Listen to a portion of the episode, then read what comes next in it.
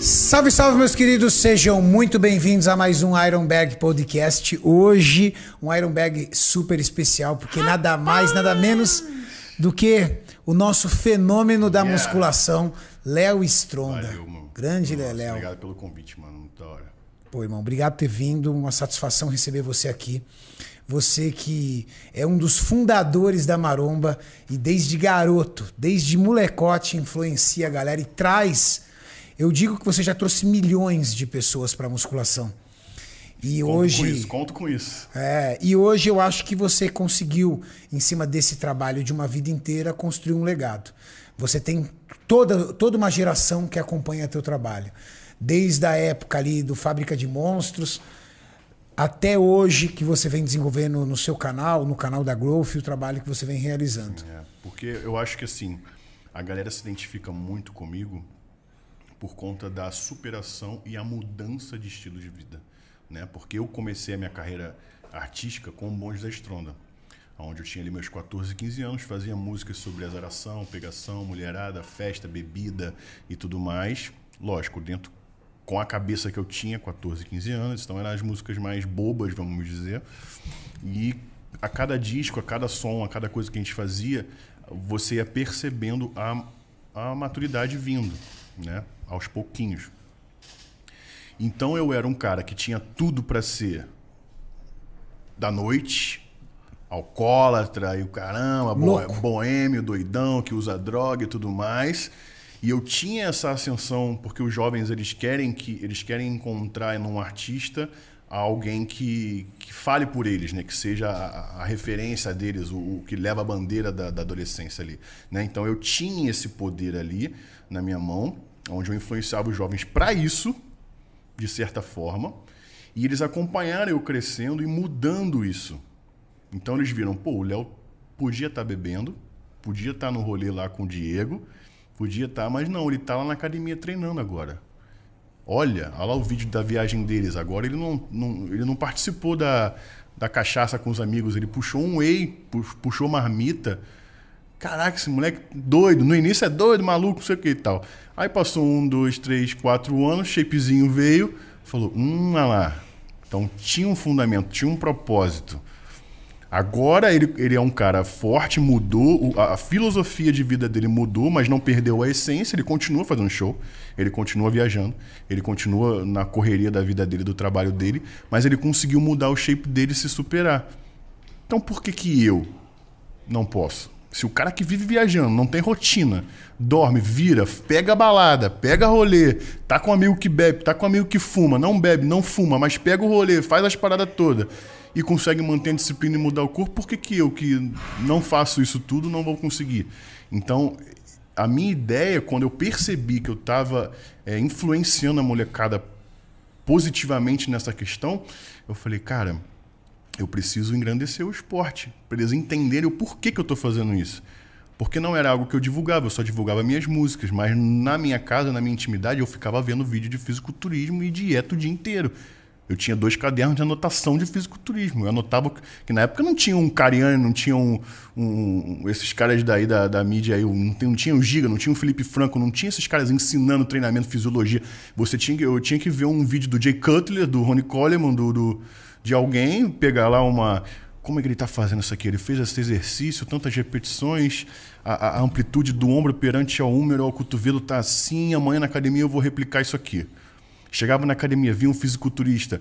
Eu- a minha, minha, minha vida começou assim, porque eu vi um fisiculturista na academia lá, um cara gringo, ele, ele era brasileiro, mas morou muito tempo na gringa, ele tinha dupla cidadania, e aí ele, ele fazia as paradas e eu lá fazia igualzinho. Eu ficava imitando ele, até acertar o ponto, e ele ficava pé da vida comigo porque eu ficava atrás dele. Então, tipo assim, você tá entendendo? Eu consegui mesclar os dois mundos. E eu acho, eu devo, é, eu acredito que a molecada se identificou comigo por conta disso. Eu tenho certeza disso. É, porque você começou a mostrar pra molecada o seguinte: eu posso, você pode. Isso. Sou magrinho? Você era magrinho? Muito. Vamos junto. E aí eles começaram a ver a transformação do seu corpo. Isso. Aquele garoto boizinho, bonitinho, ajeitadinho ali, franzino, começando a virar um cara Isso. forte. Moleque E forte. pela época não existiam youtubers. Não tinha referência. Não tinha referência. Eu era o único, vamos dizer assim, né? Lógico que existiam, mas não tinha algum então em evidência, assim, talvez. Então eles não tinham um cantor. Primeiramente que eu fui pioneiro nessa questão do rap jovem no Brasil. O, o YouTube ele A gente come- tá falando de que ano? de 2006. Puta merda, velho. O YouTube tinha acabado de ser criado. É. Sim. O YouTube foi criado em 2005 Isso. e começou a aparecer de verdade aqui no Isso. Brasil em 2006, Isso, 2007. Exatamente, exatamente. Naquela época, você ter um vídeo com 50 mil views era explodido. Um milhão de views era assim, caraca, esse cara é o melhor que a gente já viu na vida. É um dos vídeos mais vistos do YouTube, um milhão. Hoje em dia, um milhão é um padrão bom, mas já não é mais aquelas coisas, né? Não assusta. Em questão de música, eu digo, né? Não, não. Né? não a música. Hoje em dia, qualquer artista que estoura tem 40, 50 milhões. Hoje em dia, um, um milhão já não é tanta coisa. Mas naquela época foi isso. Naquela época, em 2006, o rap nacional ele era muito focado em, em institucional, é, revolta, né? Era Racionais, era Sabotagem, era uma galera um pouco mais é, periferia. Tinha um assunto em que viviam na periferia. E o rap, ele precisa... é, sempre precisou que você cantasse com o coração. Você precisa no rap você precisa cantar algo que você viveu. Tem que ter história pra contar. Não é como um sertanejo que você pode ali inventar uma história de que foi apaixonado por alguém, mas você nunca se apaixonou. No rap, lógico que não é uma obrigação fiel, mas é- o rap precisa, ainda mais naquela época, ele tinha essa necessidade, esse- essa sede de você estar cantando algo que você vive. Porque, pô, porque naquela época o rap ele era, era rebeldia, constituição, é, bandidagem, não sei o quê. Então, pô, você tá falando que é bandido, mas não é bandido. Você tá falando que comeu não sei quem, mas não comeu não sei quem. Você tá falando que bebe uísque Ballantines, mas você toma White Horse, tá entendendo? Essas coisas é meio fútil, mas no rap precisava. Então a gente aprendeu isso. Então eu falei, cara, vamos cantar rap? Vamos. Mas não vamos fingir uma coisa que a gente não é. Vamos cantar o que a gente vive. Vamos cantar nossas festinhas, nossas paradas, nossos encontros, nossas resenhas, algo que todo mundo faz, mas ninguém ainda tinha tido a ideia de cantar aquilo. Mas como é que surgiu o bonde da Stronda, Léo? Foi exatamente assim. Eu, eu- na época não existia o rap jovem, o rap falando sobre balada, sobre noitada, sobre mulherada, sobre bebida, entendeu? A gente não fazia um rap ostentação, até porque o clipe Mansão Tugstrona, que é um dos mais vistos no nosso canal, é esse daí mesmo. 94 milhões. Isso. Caceta. E na outra, que a gente repostou depois ele numa outra coisa que a gente fechou, deve ter mais uns 30 milhões. Então é um videoclipe que passou de, de streams YouTube mais de 100 milhões. Streams na, na, na geral é quase um bilhão de streams. Então, assim, naquela época, no, que era 80 milhões, 90 milhões mais ou menos, era uma coisa assim, estratosférica, entendeu? Hoje em dia é um clipe muito bem visto, mas já já existem muitos clipes até que bem mais vistos que esse. Mas naquela época era algo muito estratosférico. Então a gente representava isso. A molecada que não, não queria pagar de bandido, vamos dizer. A galera que queria falar sobre algo que ele vive, se identificar com aquilo. Então eu acho que a gente começou dessa forma. A gente, a gente estudou um pouco o cenário antes de querer começar. E, foi, e falamos de algo real que a gente vivia. Vocês tiveram algum mentor? Alguém fala assim, moleque, vocês têm talento. Por que vocês não fazem isso e isso? Foi guiando ali? É, in- Vem aqui, vai no- ali, vai lá. No início do início, não. Na época do. Meter as caras sozinho. É, no início, no Rio de Janeiro, existia uma dupla chamada Miss Fox e McMahon, onde eles faziam umas músicas rap falando mais ou menos dessa temática, mas era uma coisa mais engraçada, mais comédia. E eles faziam rap em cima de beats, né, batida gringa. Pegava o, a instrumental do 50 Cent, de não sei o quê, do Eminem, do Lil Wayne, Trocava a letra. e cantava em cima daquele instrumental. Então não era algo profissional. A gente começou da mesma forma. A gente gravava num, num microfonezinho de abicano. Não sei se tu lembra, aquele que era um, um fiozinho assim. Ali que a gente gravava a música, entendeu? E aquelas músicas gravadas na webcam estouraram muito na internet porque a gente pegou essa ascensão do YouTube. 2006 a gente já lançou algumas músicas, 2007 isso aqui, aquela ascensão do YouTube do nova plataforma explodindo, a gente estava ali como as referências, top 1 o tempo inteiro, então todo mundo estava consumindo aquilo. Então, é, é, quando a gente estava já no segundo, no, no terceiro, foi muito rápido. Com 14 anos a gente começou, com 15 estava fazendo show no Brasil todo. Foi algo assim muito, muito rápido. Então, com. Acho que tinha uns dois anos de Bonde da Estrona, a gente foi fazer um show no. A gente fazia muita matinê em todos os lugares, que a gente era menor de idade, no caso ainda. Então a gente foi fazer uma matinê onde o Dennis DJ, que é um dos maiores DJs aí do nosso Brasil, tava lá como uma atração da, da, da noite. E ele ia entrar depois da gente. Então ele chegou. Mas ele já era estourado naquela época? Já. Ele sempre foi estourado.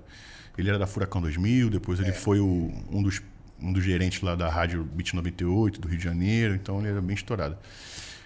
E daí ele foi, ele, quando ele, ele foi montar o equipamento dele, ele viu o nosso show. Tipo assim, todo mundo com a mão pra cima, cantando na ponta da língua a música. Ele falou, cara, quem são esses moleques? Que eu nunca ouvi falar na vida. Aí o dono do, do evento falou, cara, é os moleques muito doidos aí que apareceram do nada, estão explodidos, olha isso. Os molequinhos de 15 anos de idade. É, cabeludinho, só tinha cabelo. Era igual um. um Tenta levantar a foto do Léo Novo aí, Maurício. era só um varapauzinho com cabelo pequenininho, todo mundo. Eu- eu- Os, os dois. Na época, no início eram quatro, depois foram três, aí depois virou só uma dupla. Então ele. Tem aí? Aí, ó. Era eu e Diego, essa terceira, quarta foto aqui, ó. De branco ali. Isso aí, ó. É mais ou menos nessa época aí, ó. Eu- Caramba, como o Diego mudou, velho. Sim, eu comecei a malhar com 14, aí eu devia ter uns 15 para 16. Então eu já, eu já achava que era forte. Já usava regata, foda-se. Já tirava minha ondinha. Tá ligado? Aí, aí, na verdade, foi um meme que a gente fez. Eu tava brincando, tipo Mas aí assim. você era muito molequinho. Sim, aí eu tinha uns 14. é. Caraca. iPhone 6, iPhone 6 Plus. Aí foi os memes vindo. Então, Daí o Denis falou, cara, muito legal e tal, mas eles estão cantando em, em beat gringo. Ele foi pesquisar na casa, na, ca- na- na- dentro de casa como é que, que era o nosso trabalho, porque ele achou incrível. E ele, e ele já era empresário de MCs de funk na época. E ele foi pesquisar mais, ele viu que a gente tinha beats, não eram nossos, não eram autorais, eram beats que a gente usava de gringo. Só cantava em cima. Daí ele chamou a gente para uma reunião e falou, cara, vamos profissionalizar o trabalho de vocês. Eu me comprometo em bancar toda a produção de música profissional e tudo mais. Me comprometo em botar vocês no, no topo do topo, botar em rádio, TV, porra toda. A gente falou, "Pô, é isso que a gente quer. Então pronto. Aí ele foi o primeiro mentor e meio que empresário ali, que, um agente de carreira ali que fez essa, Puta, esse legal. upgrade aí. Aí a gente gravou já um, tudo profissionalmente a partir daí. junto com isso, começou a vir a musculação. Como é que veio o interesse da musculação? Então. Shape mesmo? Sim, sempre- na verdade foi um pouco de shape e um pouco de saúde, porque como você viu ali, eu era muito pequenininho. De altura, né? De altura, de altura. Eu tinha 1,48, 1,49 até quase 14 anos. Eu era muito. Eu, tinha, eu, teve, eu tive um déficit de crescimento ósseo. E daí meu pai, meu, meu pai me levou no, médico e o médico falou que, cara, bota esse menino pra fazer esporte. Aí meu pai falou, cara, ele já faz natação, futsal na escola, judô e karatê. Que lá no Puta clube, no clube municipal, lá no clube público, tinha tudo. Ele me inscreveu em tudo, que eu tinha muita energia, eu fazia merda o dia inteiro. Era aquelas crianças merdeiras que planejam a merda do dia seguinte. Eu era essa criança. Hiperativa nível Imperativo hard. demais. Meu pai já me botava nessa pra, pra- pra- pra eu gastar energia. E o médico falou, cara, então a gente pode partir pra musculação. Acho que vai ser top. Ele tem 14 anos já, acho que a musculação vai ser o, o- a chavinha pra ele começar a ligar os hormônios dele. Porque ele tá com atraso, mas ele não tem problema nenhum de saúde. Aí meu pai falou, não, beleza. Meu pai já vinha de uma família de academia. O meu padrinho e o pai do meu padrinho chama Davi Calabria. Foi eles que trouxeram o alterofilismo pro Brasil. Caramba. Então tinha uma academia lá no Catete, uma academia chamada Azteca no Catete. E meu pai já era professor de academia, ajudava no salão lá um tempo, né, na época que não tinha CREF, essas coisas. Então meu pai já era algo que meu pai fazia, já era uma prática, filosofia de vida do meu pai. Eu via meu pai todos os dias indo pra pracinha fazer barra, flexão, eh, correr e tudo mais. Meu pai sempre foi um cara que cuida muito da saúde. Então meu pai falou, beleza. Então meu pai não teve aquela porque na época não era moda a musculação. Então, às vezes os pais tinham aquela coisa, ah, meu filho não vai entrar na musculação, não, você não deve ficar bombado, ou então Não, se ele vai. pior, ele não vai crescer Não vai com 14 crescer, exatamente. Meu pai já não tinha essa visão. Meu pai falou, não, beleza, ele acatou o que o médico falou e me botou na musculação no dia seguinte. E quando eu pisei na academia, eu sempre costumo dizer isso. Não é generalizando, mas se você conhece um pouco a história dos bodybuilders, dos fisiculturistas, você percebe isso, que quando o cara pisa na academia a primeira vez, ele se apaixona. É. Não é aquele negócio que ele tá indo meio sem saco, ele vai gostando e vai. Não. Normalmente o Quando fisiculturista. você nasce pro negócio. Quando velho. ele pisa, ele, o olho dele brilha e ele fala, mano, é isso aqui que eu quero. É, foi o que aconteceu comigo. Então, eu, quando eu entrei, mano, eu vi aquele ambiente, os caras lá, que na época pra mim eram gigantes, 40, 45 de braço seco, indo pra, pra, pra praça sem camisa, porra, na praia secão, olha as fotos maneiras e tal. Eu falei, caralho, mano, eu quero isso. E a minha altura, comecei a crescer no segundo mês de academia, dei um espichão e vim pra mais ou menos a altura que eu tenho hoje, que é uns 78, 77. Então, ajudou muito na questão da minha da estrutura óssea a, a desenvolver. E eu viciei, eu fiquei maluco com aquilo ali, entendeu? Aquilo ali era a parada mais legal da minha vida. Como é que você dividia seu tempo entre estudar, porque eu tenho certeza que seu pai devia pegar no seu pé pra caramba pra você estudar, porque como é que um moleque de 15 anos começa a viralizar no Brasil, viralizar na internet, fazer show pra tudo quanto é lugar, e o pai, qual é a preocupação do pai? Preciso controlar a cabeça desse moleque, Sim, esse é. moleque não despirocar. Meu pai, no início, ele ainda, ele ainda ia, ia pros shows com a gente, pra controlar lance de, de, de não fazer merda, né? Porque era muito novinho. E nessa época dos 14 para 15, eu sempre fui um cara muito merdeiro em escola, fazia muita besteira, mas nunca de questão de violência. Eu até, eu até era contra bullying, eu tinha um grupo de amigos que a gente fazia o anti-bullying na escola. Legal. A gente defendia a molecadinha pequenininha que tomava bullying e vinha reclamar com a gente, em vez de reclamar com o diretor. Com a, com a... Pô, que legal. Pô, o menininho lá e tal, não sei o que, puxou. Tinha até um menininho na escola lá que ele, ele tinha problema mental e ele era meio devagar, fala que ela fala meio devagar e tal, então ele era meio esquisito. E eu gostava dele, porque ele era tranquilão na dele, não fazia nada pra ninguém, não é aqueles, aqueles pessoas que às vezes têm problema e ficam um pouco violento, ficam agressivo. Não, ele é tranquilão. E até porque você tinha a noção de que ele tinha um problema. Sim, todo mundo tinha então essa noção. reque- requeria por parte Sim, dele sim. compreensão, né? Exato, então. Mas tinha uns gordinhos lá que não entendia. Ficava implicando com o moleque, batendo no moleque. O moleque, um dia eu cheguei no banheiro pra, pra fazer xixi no intervalo de aula, assim, que não tinha ninguém no pátio. E o moleque tava caído no, no, no- chão da- do banheiro, todo cagado. Porque os gordinhos foram lá, puxou ele, deu banda nele com ele fazendo as, as necessidades dele. Pariu, Meu irmão, aquilo me puta, deu um velho. ódio, meu irmão. Eu falei, quem foi? Não, não vou contar isso aqui. Você sabe que pode contar pra mim. Ele, não, ele falou quem é. Lógico que eu não bati nos gordinhos, porque eu ia estar eu ia me ferrar. Porque do jeito que eu ia, eu falei, amanhã eu vou conversar com eles. Aí eu chamei os moleques lá grande e a gente deu uma prensa neles lá, mas não batemos nos moleques. E levamos eles na frente da diretoria. Então era um cara meio que arquitetava uma parada sempre da melhor forma. Eu sempre fui muito assim. Mas ao mesmo tempo era o cara que furava às vezes uma aula ou outra pra jogar um futebol. Eu, porra, jogava carta lá atrás, aí ficava de papo, não sei o quê. Eu era um moleque meio assim. Mas eu tinha dislexia. Eu tenho dislexia desde criança. Então eu não consigo às vezes, tipo assim, se o Maurício começar a falar ali atrás e, e a minha cabeça começar a prestar atenção no que ele tá falando, eu já não ouço mais você. Entendi. Mesmo olhando pra você aqui. É muito fácil você perder a concentração. Meu, meu foco ele é muito, muito louco. Então o que, que eu fazia? No dia da. Da. Da. da, da caralho. Perdeu o foco já. Né? É. a dislexia aí, ó. Eu esqueci. É, dislexia. Você tava falando no dia da escola, que você É, tava na então, mas escola naquele, naquele, naquele dia. Ah, na revisão, revisão da matéria. Ah. Eu ia lá pra frente, fazia assim com a mãozinha, ó, pra não olhar pro lado, e falava, você não fala mais comigo. E ficava lá. Eu prendia tudo na revisão e tirava nota boa. que da hora. No entanto, que os, os professores falavam assim, ó, a galerinha aí de trás, vocês não são igual o Leonardo não, hein? Que o Leonardo vem aqui pra frente, bota a mãozinha no rosto, aprende a, a matéria e no dia seguinte tira a nota boa. Vocês ficam de, de zoeira aí atrás, vocês estão só se ferrando nas matérias. Então eu nunca fui de, de, de ser ruim na escola.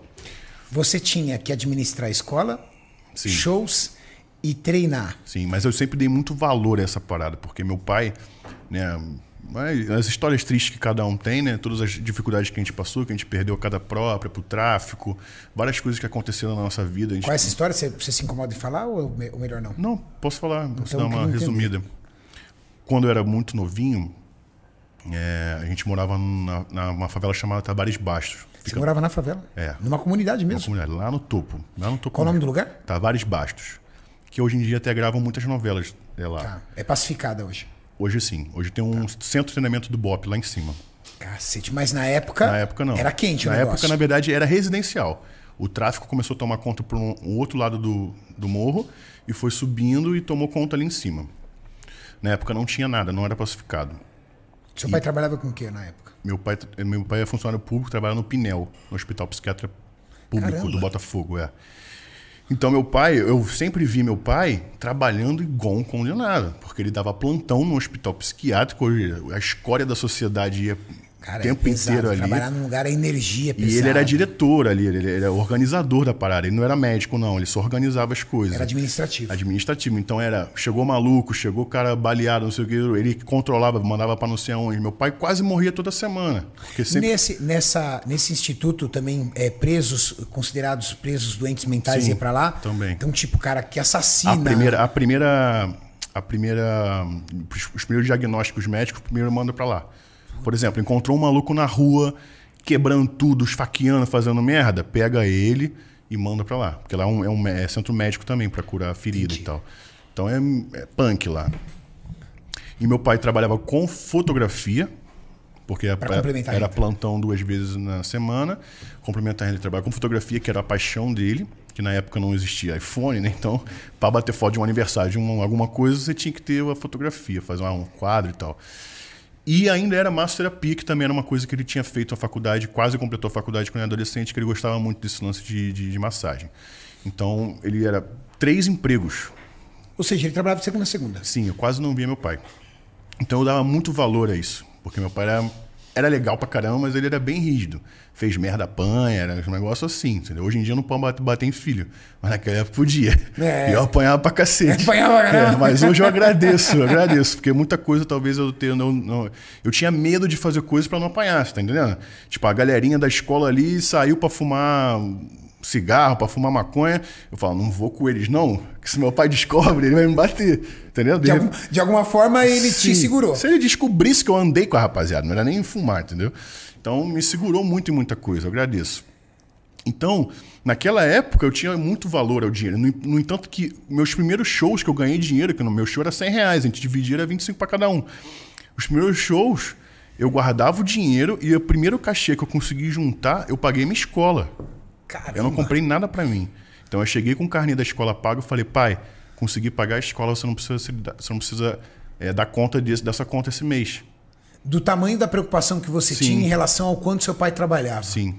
E o que aconteceu na sua casa é, com relação a você dizer que você perdeu a sua casa pro tráfico? Então, antes, antes era um pouquinho antes disso, de eu me tornar cantor, a gente morava nessa, nessa favela chamada de Bastos e a- o tráfico foi crescendo, crescendo, crescendo, tomou uma proporção muito grande. E a nossa casa era uma das casas que era umas residências muito antigas lá, umas construções antigas. Então ela não era uma casa boa, mas era uma casa razoavelmente grande para o local. Então, como era no morro, o, rete- o- o terreno é íngreme, tinha um porão, um porão grande. Tá. Determinado momento, quando o tráfico cresceu muito, meu pai começou a reparar algumas coisas estranhas no terreno de casa. Teve um dia que ele reparou muita bagunça, muito barulho. Ele desceu. Meu pai, na época, andava armado. Ele estava querendo fazer alguma coisa para entrar para a polícia e tal. Graças a Deus não entrou. Ele, ele colecionava armas, me ensinava a atirar desde criança. E aí ele percebeu isso, foi armado lá na fora no nosso terreno, encontrou no porão alguns traficantes e um estoque gigantesco de arma e cocaína e Puta maconha na merda. nossa casa. Os caras estavam usando a sua casa pra esconder droga e arma. Porque a nossa casa era numa esquina, então ali era um recuo rápido e se desse batida de polícia, ninguém ia procurar nas casas residenciais que moram pessoas há muitos anos. Procurava mais lá onde eles estavam. Então era um ponto estratégico do, do tráfico esconder as coisas. Meu pai, como era morador, conhecia todo mundo ali, já nasceu ali, ele conversou com os caras, né? Lógico, não foi uma conversa tão calma, mas conversou, não agrediu, não fez nada, e pediu para os caras se retirar, explicou, pô, aqui é uma casa de família, aqui a gente mora há muitos anos, e papapá. Tirou os caras, ele ficou ali na porta, meio que conversando com alguns vizinhos que perceberam a movimentação. Daí, o- os caras voltaram com mais 10, 15 homens, Puta, velho. e porque acharam que meu pai era polícia. Meu pai usava cavanhaque, tinha uma arma muito bonita, que era arma de coleção. E, tipo, naquela época, e naquela favela, não existia arma bonita. Era tudo arma feia. Então, Quem tivesse arma provavelmente estava do lado deles, né? Sim, é, exato. Daí aconteceu isso, de tipo, eu, eu estar numa situação de ser moleque, meu irmão menor ainda que eu, e ver meu pai sendo sequestrado, sendo agredido, sendo surrado, levado para um local de execução lá Você da tá favela. mentindo, Léo. Isso, e outros traficantes, outros caras ficarem, tipo, com a minha mãe para fazer maldade. Meu Deus. Então eu me senti naquela situação, ver meu pai sendo arrastado e gritando, cuida da tua mãe, e meu irmão chorando. Deus do céu, cara. Então é uma, é uma, uma história triste, né? Cada um tem a sua, mas essa é a minha. Eu nem gosto. E aí você e sua família tiveram que sair de lá. Sim, aí tipo, meu pai, por acaso, o dono do, do, do tráfico era um morador lá antigo. O pai dele morava lá. E meu pai reconheceu o nome do cara quando falaram sobre isso. E ele falou: liga pro, pra esse cara aí, é o dono que vocês estão falando, né? Então liga pra ele, fala que sou eu. o Aurelinho e tal, não sei o que, ele vai saber, eu sou amigo do pai dele. Ligaram, o cara falou, peraí que eu vou aí reconhecer o cara. Ele desceu e reconheceu meu pai. Aí ele falou, não, pode liberar, é morador, não é polícia e tudo mais e tal. Aí liberou. Você não ia matar. Meu pai tava com, pelo menos, ele falou, pelo menos cinco pistolas apontadas pra cabeça dele o tempo inteiro. Assim, a qualquer hora alguém podia ter disparado. Só que eles ficaram com medo de fazer a merda e matar alguém realmente, porque meu pai falou: sou morador, moro aqui, não sou polícia, não sou polícia. Não... Então, como não acharam nenhuma carteira de polícia nem nada, preferiram, graças a Deus, a procurar o dono lá. E o dono, por acaso, conhecia meu pai. Puta. Então, meu pai se livrou dessa. Mas quando meu pai voltou para casa, eu, o, o cara falou: relaxa, a gente vai tirar isso tudo daí nunca mais vai acontecer. Só que meu pai falou: cara, desculpa, eu amo você, sua família, mas você tem 20 anos. O cara tinha 20 anos, era o dono do tráfico lá. Hoje é você, amanhã não é você. Eu não tenho como confiar na sua palavra, porque amanhã pode ser outro cara que não me conhece e eu vou estar morto ali onde eu estava. O filho do amigo do seu pai, né? É. Puta merda. E ele morreu poucos meses depois, Ai. esse cara. Então, na mesma noite, minha mãe desesperada por tudo que tinha acontecido, meu pai também em choque, a gente em choque. A gente botou tudo que podia dentro de saco de lixo e se mandou. Aí os primeiros dois dias a gente dormiu no carro e no terceiro dia a gente conseguiu ir pro lá para academia do meu padrinho no Catete, onde ele tinha um kitnet do lado da academia que ele guardava para guardar bagunça. Ele deu uma limpada e a gente ficou morando de favor no kitnet.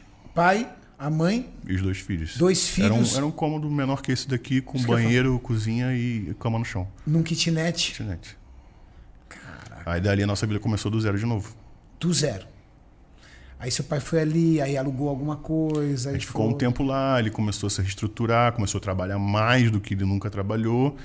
E a gente conseguiu alugar uma casa na Tijuca. E graças a Deus, meu, é, meu Deus cuidou tanto do meu pai que ele conseguiu fazer mais dinheiro do que ele fazia antes. E a gente alugou um apartamento, dois quartos na Tijuca e ele conseguiu botar a gente num colégio particular. Puta merda, seu pai é um herói, hein, cara? Meu pai é um herói. Puta merda. Aí dali graças a Deus a gente não passou mais nenhum tipo de perrengue, apesar de estar morando na Tijuca, que também é um bairro meio estranho com esse lance de, de favela. A gente morava na boca do Turano ali, no Chacrinha. Então ali, volta e meia, tinha muito assalto na rua, muita coisa. Meu pai né, tinha medo de alguma coisa acontecer. A gente ficou com trauma, né, com choque disso. E daí meu pai falou assim, e minha mãe resolveram se mudar para o interior. Então meu pai começou a juntar um dinheiro, a gente comprou uma, ele comprou uma casinha em Maricá, que é no interior do Rio de Janeiro. Casinha assim, cara, no esqueleto, assim, coisa. A casa valia 40 mil reais. Meu pai deu, sei lá, 15, 20 e parcelou o resto em milhões de vezes e a gente se mudou. Daí a minha vida começou do zero de novo. É isso que eu ia falar. Quantos Questão você tinha? social. Eu tinha uns 11, 12. Aí você reconstitui amigos. Isso. Aí isso para mim que foi o, o, um dos pontos para eu começar a treinar e me apaixonar por musculação, porque eu não tinha amigo na cidade. O único meu amigo era o Diego do Bom Gestão, né? Que eu conheci quando eu me mudei para essa cidade. Diego era de lá? Era. Ele morava no, em Copacabana e tinha ido morar nessa cidade também há um ou dois anos, fugindo do, da violência também. Também? Isso. E onde você conheceu o Diego? Foi exatamente isso. Eu estudava numa escola, ele em outra, ele namorava uma menina da minha escola, ele ia todo dia lá buscar ela, eu via ele, ele conhecia a galera mais descolada da cidade, eu estava numa cidade nova que eu não conhecia ninguém, e eu na Tijuca, como eu tinha vindo da favela, eu era um moleque que jogava bola pra cacete, andava de skate, eu chegava na escola preso no, no ônibus de skate, era de escola não, tenisão, e pá, não sei o quê, desenrolado com as meninas, e pá, não sei o quê. Então eu, ali eu criei uma uma notoriedade ali na Tijuca, sacou? Eu tinha, eu tinha um respeito, eu andava com a galera mais velha, não andava com a galera da minha turma. Então foi muito louco assim para mim ali. Então quando eu fui pro interior, eu era o playboy da, da cidade grande. Eu não tinha respeito. Ninguém queria saber de mim, porque eu era o playboyzinho da cidade. Qualquer um que vem pro interior, você é considerado playboy, né? Né? Até, até pela, tu, pela tua forma Sim, de ser, é, agir. cabelinho, pá, é, não sei tá. o quê, mochilinha da Oakley, não sei o quê, acabou, playboy. Então eu vi, eu vi no Diego alguém que era igual eu, que tinha vindo da mesma situação. E ele já estava há mais tempo lá, ele já estava mais enturmado. Falei, pô, vou colar com esse mano, porque esse mano, vai, pelo no ruim de tudo, vai me apresentar a cidade de uma forma melhor. Daí ele terminou com essa menina que estudava na escola e eu encontrei com ele numa baladinha, um rolezinho assim, né, que tinha lá na cidade de Matinê. A Matinê tinha seis pessoas, ele era uma delas. Ele tava indo embora, eu também, eu com a minha bikezinha amarrada no poste na frente do rolê. Eu desamarrando a bike, ele chegou, eu falei, pô, tu não namora a menina lá da escola? Ele, é, terminei, por isso que eu tô aqui e tal. Aí a gente saiu andando de bike, empurrando, conversando, indo pra casa, e dali a gente começou uma amizade muito doida. Que louco, velho. Loucura. Deus, Deus escreve por linhas tortas mesmo. Há males que vem pro bem. E dali minha vida mudou completamente, virou o que, o, o que eu sou hoje. O Bonde do Estronda começou lá no interior? Começou em Maricá. Isso mesmo. A gente tinha muita vontade de voltar para a cidade grande, mas do jeito certo, morando num lugar bom, numa casa boa, sem essa preocupação de violência. Como é que você saiu do interior e veio para a capital novamente? Aí eu já, quando eu fiz 16 anos, eu já estava fazendo muito show. E aí meus pais me emanciparam para poder fazer show. Você é emancipado? Sim, com 16. Que louco, que fera. Porque eu precisava fazer show de madrugada para maior E seu pai não idade podia sair te acompanhando tudo e né? fora do Brasil. E e Nessa idade você já fazia fora do Brasil? Sim, aqui em América do Sul, bastante. Então eu- comecei a ter que assinar contratos, assinar coisas, viajar sozinho e o meu pai não podia, porque ele trabalhava muito. Ele até ia alguns, mas não tinha como. A- Teve um dia que a gente foi barreirado de fazer show antes disso, porque eu era menor e meu pai não tava. Aí meu, tive que brigar com meu pai, meu pai teve que vir correndo para não perder o show. Então foi um maior rolê. Então a gente falou, vamos, vamos emancipar logo. A vida continua a mesma, é só para eu poder fazer as coisas. Com 16 anos foi, foi estouro. Isso. É com 16 me emanciparam e eu criei minha primeira, minha primeira empresa. Fiquei um tempo sem sair, juntei um dinheiro, inclusive falei com outros amigos, inclusive o Diego, vamos fazer uma empresa junto e tal. Não, não quero, tal, não quero investir dinheiro agora. Falei, mano, então já é, eu vou fazer a minha. Vou ficar um tempo sem sair, vou juntar uma graninha, mas eu vou fazer um plano B. Porque minha mãe sempre falava, Leonardo, vida artística é uma montanha russa. Hoje você está aí, mas amanhã você não pode estar. Se Deus queira que você esteja assim, mas amanhã pode ser que tudo mude. Você já vai abdicar dos seus estudos. Porque eu não fiz o terceiro ano. Porque eu viajava tanto, então o terceiro ano eu não consegui fazer. Eu tive que fazer supletivo para terminar. Então você já não vai fazer faculdade, que eu sei. Você vai estar, você nem para em casa mais. Então faz um plano B, abre uma empresa, vamos investir em outras coisas e tudo mais. Eu falei, beleza. Eu já tinha esse sonho de ter uma marca de roupa e tudo mais. Com 16 anos você abriu uma empresa. Isso. Foi a primeira. Daí, mano, foi que foi. Comecei a abrir empresa, eu falei, ó, mano, preciso de 40 mil, 20 mil cada um de boa. Na época a gente ganhava muito dinheiro de show. Não, não quero. Então, beleza. Aí eu juntei meus 40, pum, investi. No mês seguinte eu tinha 80. Botei 80, no mês seguinte 160, 160. E essa empresa que você abriu, ela começou operando com o quê? Roupa. Roupa. Roupa. Camisa, t-shirt da qualidade mais padrão possível. Hoje em dia minha qualidade é absurda, mas na época eu comecei como qualquer outro que começa. Entendeu? Foi uma, uma, uma tacada que foi muito boa, porque na época a gente movimentava uma cena de freestyle. A galera queria A galera vestir o que queria você veste, pô. o que eu vestia, exato. Então eu falei, é isso. Com 16 anos. Isso. Aí com 17 eu voltei a morar na no Rio. Aí eu voltei lá pra Barra da Tijuca na cobertura com piscina, jacuzzi e sauna, com 17 anos. Agora me fala uma coisa, Léo. Você com 16 anos, empresa aberta, fazendo show pelo Brasil até fora do Brasil. Como é que ficava a mulherada? Aí é um. Eu costumo dizer que é, ou o homem é viciado em álcool, ou em droga, ou em mulher. Eu não gostava de álcool nem de droga. Mas de mulher É meu ponto fraco. era. Porque é, se jogava demais, não se jogava, Léo? É, É, você, você se torna muito mais acessível, né? Você conhece muitas pessoas. Naquela época não tinha essa tanta facilidade também de rede social, então você tinha que estar na pista para fazer o rolê. Então, se você é sempre o cara do rolê, sempre vai ter mais facilidade. Aconteceu algum dia de você fazer um show, por exemplo, quando você entrar num camarim, tem uma menina lá, pelada, esperando você? Várias vezes. Vai, você Várias. lembra de uma aí que foi muito engraçada, vai? Ah, teve uma vez que foi meu aniversário, eu tava fazendo um show no dia do meu aniversário, e os moleques arrumou uma menina lá, falou, aniversário do Léo. Ai, Quando ele voltar do show cansado, você já vai estar aí. Aí ela, não, tá bom, vai ser um prazer pra mim. Então quando eu, vai ser um prazer pra mim a resposta dela. quando eu abri a porta do camarim, eles, Vlum, parabéns, tum, fechou. Mentira. Aí foi. Menina linda, graças a Deus, que eles não me sacanearam.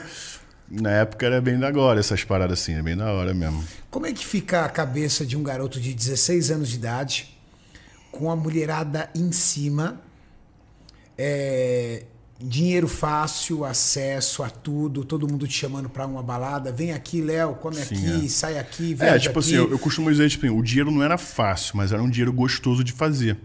Quando eu falo dinheiro fácil, é aquele dinheiro que, que você tá ganhando para se divertir. Sim, também. Você fazia é. o que você curtia, É, cantar. Exato, exato, isso, exato. Alguém tá me Porque- pagando para fazer o que eu faria de graça. Porque, tipo assim, o show em si, top, engraçado, divertido. Agora, o rolê pra chegar no show, equipe, não sei o que, avião, aí entra em van, mais cinco horas de van, já chega morto.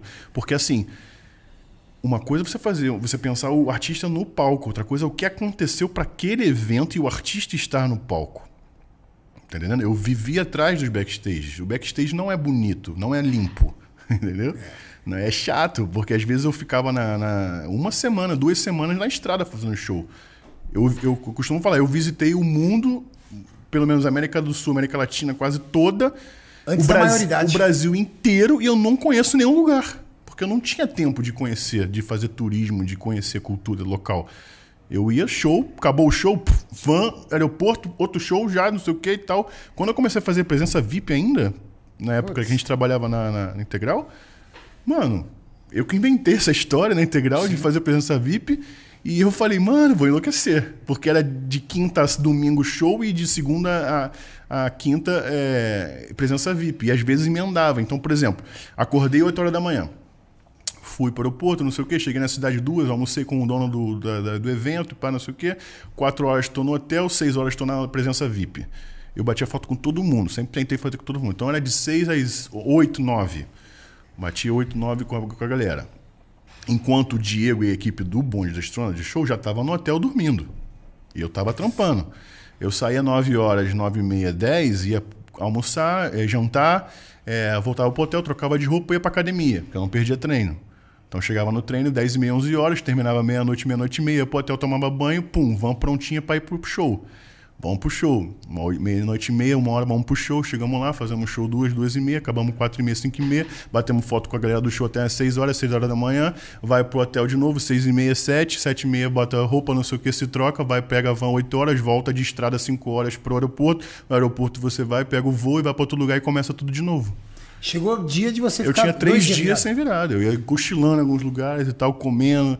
Parava na estrada, porra, para aí. Ia lá no, no restaurante, pô, tem como tu fazer uma batata doce, um frango pra mim, um arroz aí, um frango sem, sem, sem óleo? Pô, eu pago a mais, chefe. Faz aí pra mim um panelão aí e tal, não sei o que. Era assim minha vida. Hotel, descia no hotel de madrugada, ia lá na cozinha. Pô, posso conhecer a cozinha de vocês, falar com o chefe? Pô, tem como o senhor fazer uma dietinha pra mim aí e tal, não sei o que. Minha vida era essa. E às vezes tinha lugar que não tinha. Não tinha. É, comia o que tinha. É, é essa. A sorte é que eu tinha uma genética muito privilegiada em questão de não engordei, eu nunca fui um cara de engordar e consegui fazer isso aí. Era só arrumar o que comer. Era só arrumar alguma coisa para comer. Quando é que você começou seu canal no YouTube? Quando é que você começou o canal no YouTube? Como é que você começou a fazer canal de musculação? Isso é, porque o YouTube eu comecei, como eu te falei, em 2006. Mas ali era o cantor. Isso é. Como, como youtuber, né? Vamos Youtuber dizer. e influenciador da musculação. Isso. Eu não lembro o ano, cara. Acho que foi 2012, 2013, onde eu criei o Fábrica de Monstros. Né? Me juntei com uma agência. Eu, primeiramente, eu, como eu adorava musculação, lógico, eu via muito YouTube e tentava achar algumas coisas sobre, né? Sobre os gringos, e eu vi o Scarpelli, Leonardo Scarpelli. Ah, Carioca, de Saquarema, aqui perto, perto de mim figuraça. figuraça daquele jeitão dele, brincando com esse estereótipo do marombeiro loucão, que eu sei Do que era marombeiro pobre, né? Muito maneiro aquilo. Muito. Eu achava, cara, esse cara é genial, mano.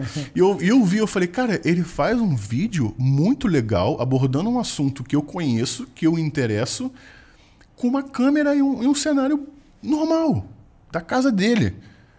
Aí eu olhei, tava passando na TV, é, acho que era Silvio Santos, sei lá, alguma coisa assim de, de auditório. Falei, eu vou juntar essas duas porras. Se eu fizer o que o, que o Scarpelli tá fazendo, essa temática, bem feito, como se fosse um programa de TV, vai dar bom. Foi assim que surgiu. Aí eu comecei a montar, mirabolar as ideias, mirabolar, mirabolar, mirabolar. Chamei uns amigos que faziam cinegrafia. Falei, mano, vamos fazer isso e tal, é isso. Aí eles criaram uma agência, eu criei, vim com a ideia, com o nome, com as coisas. E começou. Os primeiros vídeos já bombou. Maurício, coloca um trecho cozinhando com o monstro. Cara, é impossível alguém que acompanha o YouTube da Maromba nunca ter visto um vídeo Sim, seu é. cozinhando com o monstro. Pelo menos um memezinho já deu pra ver. Não, cara. É você boladaço com o ja- Avental. aventalzinho Só avental, mais cavado. Era é bom. Trocando ideia com o frango, xingando o frango às Exato, vezes. é. então começou com uma ideia assim, mas depois eu. Aí. Coloquei aqui no vídeo que tá no Esse, canal, já, esse não os é tão antigo, é. Os melhores momentos. Cadê o som, Maurício? Deixa eu colocar aqui pra vocês. Tchá, tucu, tchá. Olha com boné, olha sem boné. Olha com boné, olha sem boné. Olha com boné, olha sem boné. Olha com boné. Blazer, vem comigo, Blazer. Põe aquela trilha sonora gostosa. Vai, Zoreba. Um, dois, one. And I feels gone through, two. And I found you. Not a kid, not a feel to you. They're holding. Caralho, Blazer! Tá maluco, esquece! Blazer, hoje eu tô muito legal porque eu tomei aquela parada que você falou pra eu tomar. Tomei! Eu tomei aquele negócio que a Groff mandou tomar. Lá que tá repetido de novo pra mim. Tá bom, Blazer? Caralho, o maluco é brabo. O horóscopo da maromba. Eu ouço dos mares o grito das sereias fitness. Eu ando pelos desertos comendo calangos que me deixam fortes. Eu subo montanhas. Meu Deus! Muito chato! Caramba, Blaze, na moral, agora sim. Esse daqui eu acho que é um dos mais conhecidos. É, esse daí é, um, é tipo um meme, né? Atenção, rapaziada. Se vocês acharam que vocês vieram aqui pra ver comidinha gostosa, gourmetzinho, menininha mexendo e fazendo coisinha gostosinha pra vocês. Esse é muito bom, velho. Esse é muito bom. Esse é muito bom. Esse foi o primeiro, cara. Foi o primeiro vídeo de todos. É o primeiro esse. Foi o que mais explodiu, cara. Não, mas esse tem muita visualização. Eu não sei se esse é original, Mauricião. É, tá com oito aqui. Esse é o original, deixa eu ver, abaixa um pouco. É o original. Ela tá aqui pra isso, entendeu? Ela tá aqui pra ser maltratada, comida e digerida, e virar energia e sintetizar a porra da proteína. Entendeu? O que aconteceu é o seguinte, com esse vídeo, ele explodiu, tomou uma proporção muito grande. Pode cortar, Mauricião. Daí o, o, o Cid do Não Salvo, não sei se você sabe desse site, é um site que criou os memes no Brasil. Chama Não Salvo. E é o Cid Cidoso, que é o dono lá do que eu conhe- é, virou meu amigo depois. Ele pegou esse vídeo que estava explodindo na época e fez uma montagem como se eu estivesse cozinhando para o Masterchef. Ah, não. E Cadê? criou o Monster Chef. É esse aqui? É esse? É, pode ser. Puta merda. O de velho. cima, talvez. Esse pode ver todo, que é P curtinho. E o, o cenário do local onde eu gravava era parecido com o cenário que, o cenário que tava lá. Parece mesmo. É. Então parece que eu tô lá. Vai fazer o quê? Batata doce? Esse é o prato da sua vida para apresentar no Masterchef. Lógico. Ok, vamos começar. Você tem cinco minutos para apresentar. Pra começar, a gente vai separar aqui a batata doce. Quem já viu a batata doce? Nunca tinha ouvido falar. Isso aqui é a batata doce. Isso aqui não é um peru de, de jumento, não. É uma batata doce mesmo. Você tem uma pinça aí para não usar os dedos? Vamos lavar. É só uma lavadinha só pra não. Só pra tirar a minhoca, tirar essas porras, entendeu? Botou aqui no plásticozinho. Vamos tentar dar uma amarradinha nele aqui de leve. Cuidado. Vamos pro frango, enquanto que essa porra faz. Vamos lá. Um franguinho. Dois Não, franguinhos. experimenta. Calma, Esse calma. ritual da porrada é, é essencial, tá? Amacia. Amaciar a carne. Esse cara é A gente vai botando o franguinho separadinho. Tia, tá? A gente vai botando. O que é isso que você está pondo? Nosso tomato. Tomato. Tomate. Um minuto para acabar o prato. Minha pressa não, seus merda. Você tá sentadinho aí, né, seu merda? Puto. Que agora, nada melhor, né? Depois de quase uma hora aqui fazendo essa porra pra vocês. O gordo aqui já tá esfomeado aqui. Dá para ver. Um minuto. Ok. Ficou muito bom, meu Deus. Vem, monstro! Vem, monstro! Pode vir, monstro! Vem comigo, que isso aqui é muito bom! Ali, já tá lambendo os beiços, né, sua bola? O que é mais, seu merda? Puta que pariu! Muito bom, né, mano? Ele é muito bom. Pode tirar, Maurício, por favor. Entra um meme do nada. É, Ai, meu Deus do céu. Qual é o nome bom. dele? Do cara que fez isso? O Mas- Cid, mandar um salve pro Cid aí, Manda que um salve, ele Cid. foi um, um- um pilar aí pra mudar minha vida. Porque depois desse vídeo, mano, o bagulho tomou uma proporção nacional absurda. No entanto, que o Fábrica de Monstros, como foi há uns oito anos atrás que eu comecei, né? Não tinha canal como, como ele, né? Não tinha canais falando, abordando o assunto maromba, fitness, né? Foi o primeiro do Brasil, assim, a ter uma ascensão, pelo menos. Então, em um ano a gente foi o maior do Brasil, em dois anos eu fui o maior canal do mundo sobre maromba. Léo, ninguém conseguia chegar perto do Fábrica de Monstros em visualização Não, e é. inscritos. Era surreal. Era surreal. Da mesma forma que a gente achava que o Fábrica de Monstros era o canal do Léo, do nada um dia a gente recebe a notícia: o Léo não faz mais parte do Fábrica de Monstros. Como assim? O Fábrica de Monstros não é do Léo? Pois é, eu também achei que era meu. Que rolo é esse? Eu não sei se você pode falar ou se Posso, você não posso. pode. É, não vou dar nomes, né? Mas eu posso falar. Não, só contar a história. É, Então, um- quando começou a fábrica, teve essa ideia, eu trouxe o nome, trouxe as ideias, eles trouxeram a, a agência, trouxe a estrutura. Léo, Cinegrafista. É, Léo, vamos alugar um, um espaço pra gente ser nosso QG, vamos fazer tudo em estúdio e tudo mais, beleza. Já montar um- uma cozinha, estúdio, não vamos fazer uma cozinha comum, pra fazer tudo certo, tudo bonitinho, Profissional. profissional. Falei, ótimo. Eles entram com, com bancando esse custo, o que for entrando eu vou pagando esse custo, quando terminar de pagar esse custo a gente começa a dividir os lucros e tudo mais. Beleza, é isso, é isso, fechou. Ah, então esse investimento foi feito é, prévio, mas teve o, a- o resgate desse Sim, investimento sim, depois. eu não deixei de pagar, não. Tudo que eu faço é assim, cara. Se a gente Não, combinar... entendi, mas às vezes você poderia ter entrado, eu entro com a minha imagem e com o trabalho, e vocês entram com a estrutura. Também seria Sim, uma seria, sociedade. seria. Mas eu quis pagar tudo pra não ter erro, tá ligado? Vamos, vamos, vamos minimizar tudo. Até porque a galera que tava começando comigo eram moleques da minha idade, mais ou menos, que estavam começando. Tinha acabado de sair da faculdade, eram conhecidos meus. Um deles era meu amigo, o resto eu não conhecia, conhecia naquela época. Daí eu falei, tá, aí burocracia. Quer que eu resolva com o meu advogado? Vocês resolvem? Não, Léo, fica tranquilo. Você só se preocupa em criatividade. Criar os quadros, falar, isso aqui, né? A gente cria, cuida de tudo. Assim que tiver os contratos prontos, a gente senta para trocar ideia e conversar. E você assinar tudo mais. Então a gente tinha conversado, tinha um acordo verbal e estava esperando um contrato. Só que esse contrato, não sei se demorou o tanto que eles falaram que demoraram, ou se eles me enrolaram para não trazer esse contrato pronto. Só que o programa foi indo.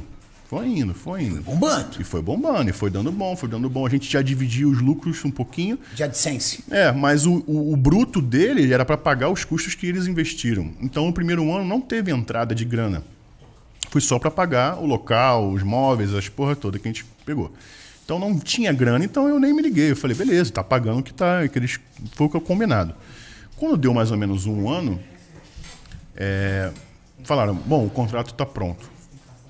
Vamos assinar, vamos fazer o certinho. Falei, tá Isso bom. já tinha um ano de Já canal. tinha um ano de canal, já era o maior do Brasil.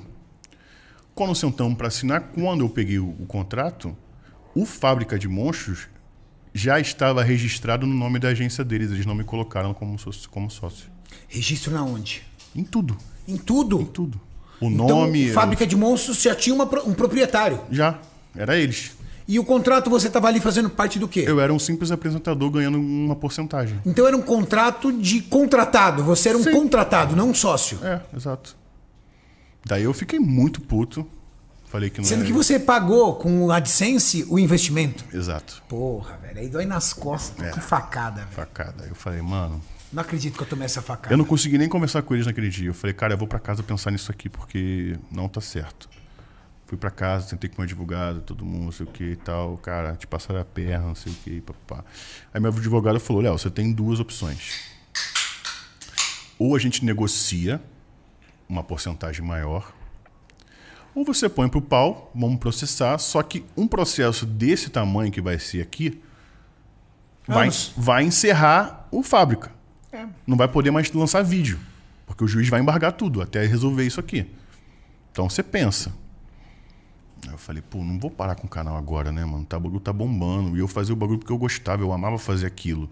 Então eu falei, cara, nem tudo é dinheiro também. Eu vou fazer essa parada aqui e eu vou tentar negociando com eles. ao- Com o tempo passando, eu vou negociando melhor, coisas melhores e tal. E foi indo, e foi indo. E parece que nunca entrava dinheiro. Então, eu- e- aí, depois de uns dois anos, Aí, o terceiro ano do Fábrica, eles criaram uma loja online onde vendia roupas do, do Fábrica, vendia suplemento, vendia porra toda. E a reunião foi para me comunicar que eles estavam abrindo a loja. Eu já não tinha participação de vamos abrir, não vamos, como vai ser.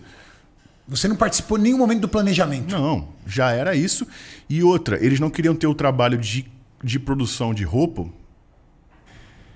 Então eles venderam royalties do Fábrica de Monstros para um terceiro ainda para fabricar as roupas.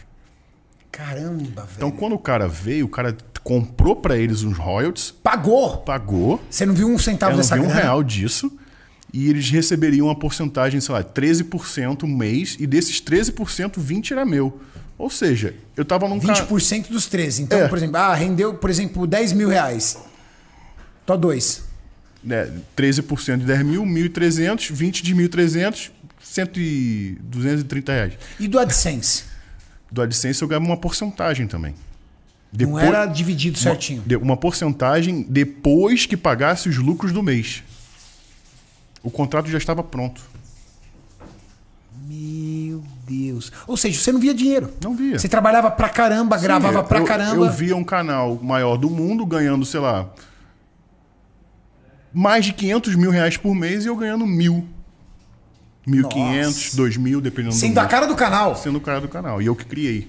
E com a facada nas costas, a faca presa nas costas. E não trabalhar com faca presa. Tá Exato. entendendo? e, a faca, e o cara torcendo a faca, Sim. né? Aí teve um determinado momento em que eles já tinham a loja aberta com as roupas e eu tinha a minha marca de roupa, como eu te contei, que eu criei lá do início.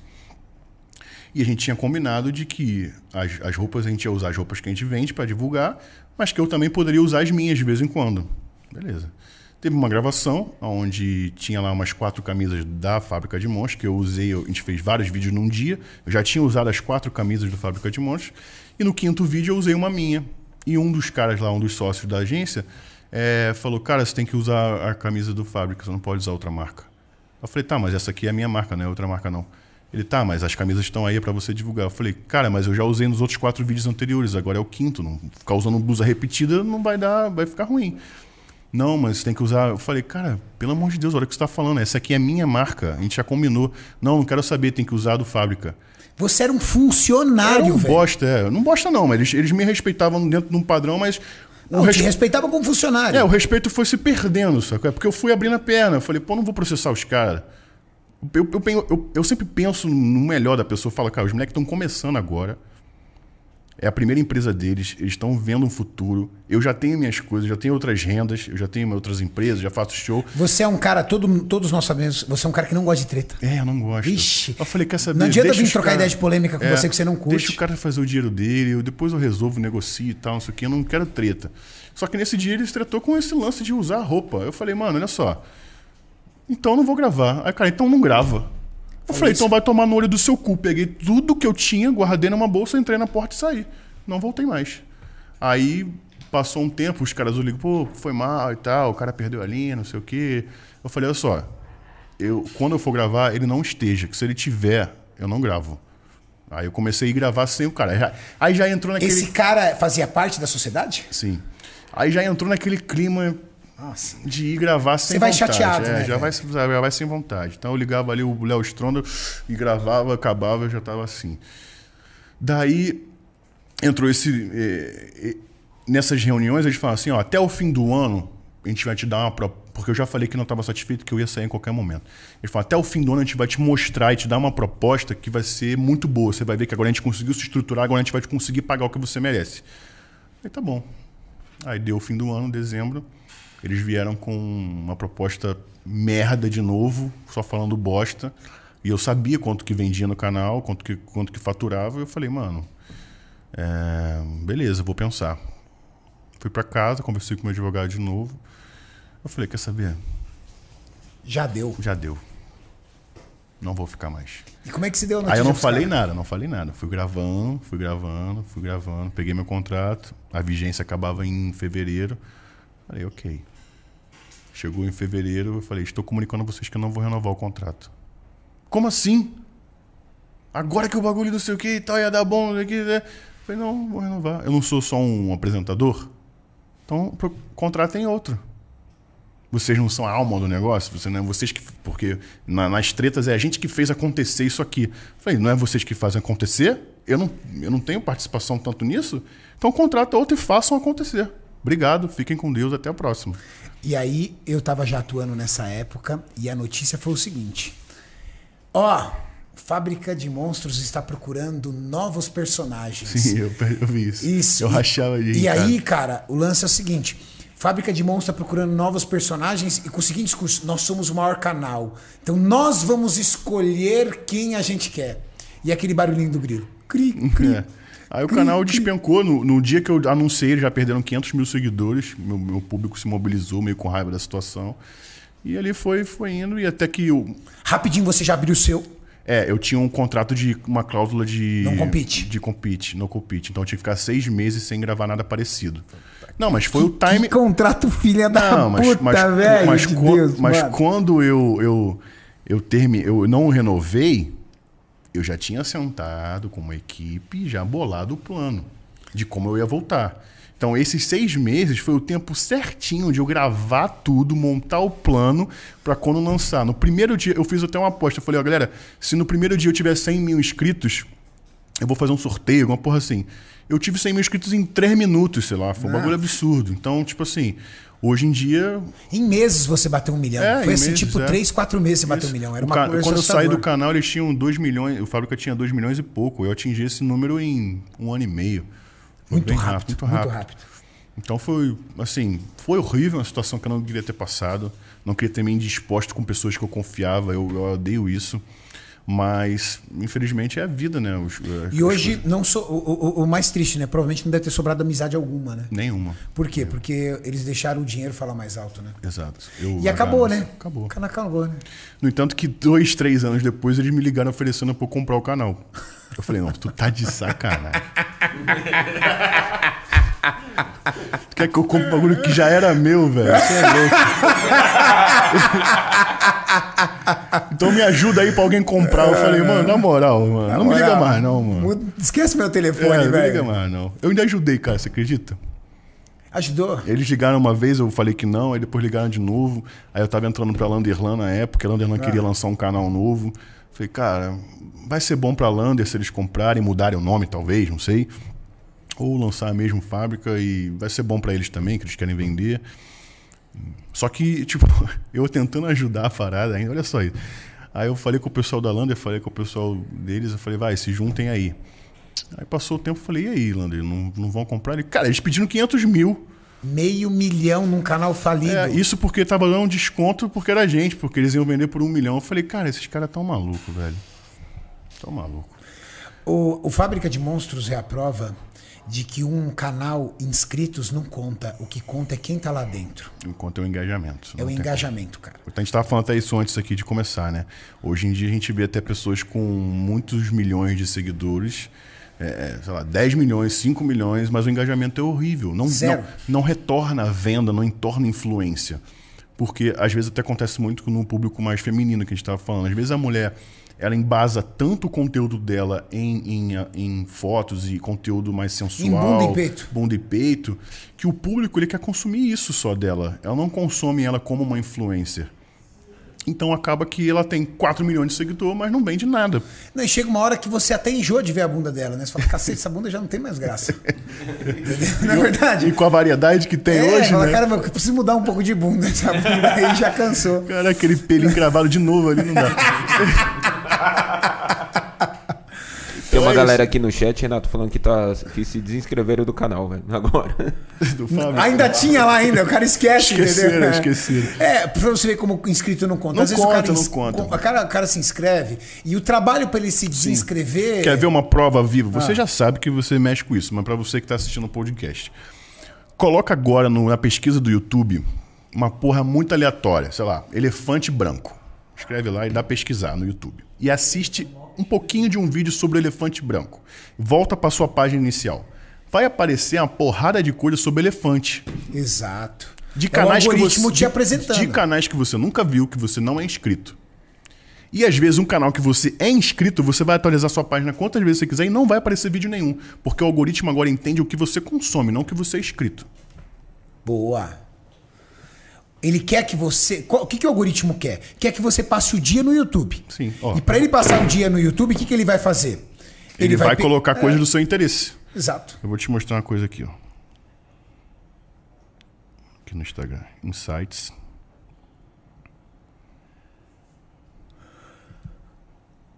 Bom, galera, tá se desinscrevendo do canal. Compraram a briga, né? Ai, ai. Ó, eu peguei uma foto. Gu, pegar uma foto aqui. Um vídeo.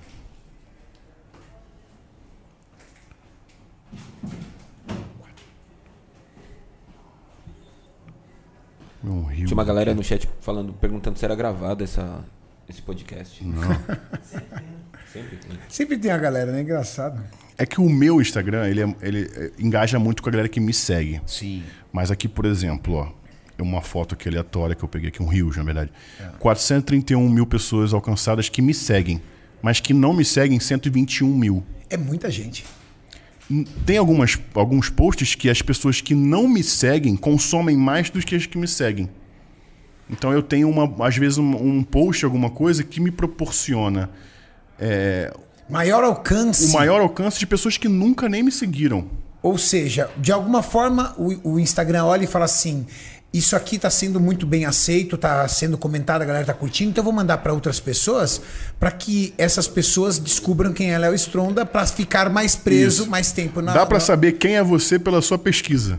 Você clica ali, o que parecer de pesquisa pra tu é o que- é o que você mais consome. Exato. Então Exatamente. hoje em dia, seguidor é bom, lógico. Não tô falando que é ruim. É, quanto mais seguidor, mais você tem Mas o que é engajamento. Mas o engajamento, o que, o que revela. No entanto, que hoje em dia você sabe, você vai fazer uma. contratar um atleta, alguma coisa, algum cara influente, pra você pagar um cachê pra ele por mês, alguma coisa, você não pede quantos seguidores ele tem, você pede pra ele mandar os insights. Quanto que gera de link, quanto que Exato. gera de saída, quanto que gera de engajamento, quanto que gera de impressão. Isso. Para falar a verdade, Léo, eu, você, nós que somos da área, a gente sabe de cor quem traz engajamento nosso, cara. É, a gente já tem mais esse Você sabe? Mas digo, numa empresa, Numa quando ela vai empresa- contratar, ela vai, ela vai pedir os insights. Quanto que Ou gera ela vai pedir os insights, ou, por exemplo, a Globo vai chegar em você e falar assim, Léo, o que, que você acha desse cara? Sim. A Max vai chegar pra mim, Cariane, o que, que você acha desse cara? Porque a gente exato. tá enfiado aqui dentro. Exato, exato. Aí a gente olha e fala assim, cara, não acredita nesses inscritos, não Exato. acredita nesses seguidores, que isso aí não dá engajamento. Exato. Então, o engajamento conta muito. E, e, e às vezes você tem caras aí com 2, 3 milhões, mas ele já passou o time dele, entendeu? Ele É, não, não continuou trabalhando. Você pega, por exemplo, que nem a gente agora, ó. Nós estamos com 14 mil pessoas ao vivo ao mesmo tempo. Isso são números altos é, de um podcast ao vivo. Mas por quê? Porque é o engajamento. A galera que tá dentro do meu canal se conecta com você. Sim, E né? fala assim, porra, eu, eu, eu curto esse cara, então eu vou assistir esse cara. Exato. Então não adianta, por exemplo, eu vou trazer um cara aqui especialista, por exemplo, em cinema. Ninguém vai assistir. Isso, engajamento, você também tem que conhecer seu público, né? Sim, o que, que seu público quer assistir? Não, e tipo, e não, eu, eu costumo dizer isso, como você sabe, eu não gosto de ter de polêmica. Não precisa ter rivalidade. Não. Não precisa. Porque o cara que me curte, curte você também e pode ver isso aqui ao mesmo tempo. Como Claro. tá entendendo? Não, essa, essas tretinhas e tal. A não ser pessoal, né? Coisas pessoais, como você já teve algumas, eu já tive Já. algumas. Aí é outra coisa, é uma coisa que fere o seu princípio, a sua, a sua, a sua pessoa.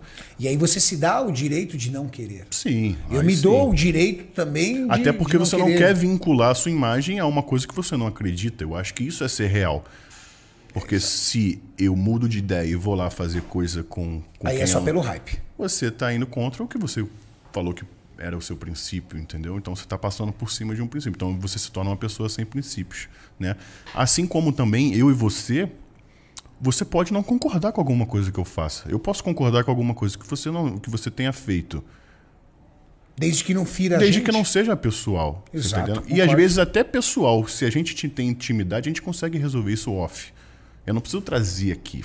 Não. Eu vejo isso. Eu tenho a treta com você, eu vou lá na internet divulgar a treta. Ó, o Cariani fez isso aqui comigo, isso, isso, e quero ver quem que, que, que quero ver a resposta dele aí. É. Pra quê, Ou às velho? vezes se vitimiza, né? É, ou então, pô, mano, Cariane, chega aí, vamos conversar ali depois da gravação. Pô, mano, aconte- coisa que sempre acontece. Cariane, alguém falou isso, isso, isso de, que você falou de mim. É verdade? Sempre isso. Se você é, você é homem, você vai falar, é verdade, Léo, que negócio que você fez eu achei que não tinha necessidade, é feio isso que você fez, eu não concordo. E aí já resolve ali na hora. Beleza, Karina. Pô, legal. Como é que você pensa sobre isso então? Ah, isso, isso, isso, isso. Pô, legal. Vou tentar absorver um. Isso é maturidade, tá entendendo? Sim.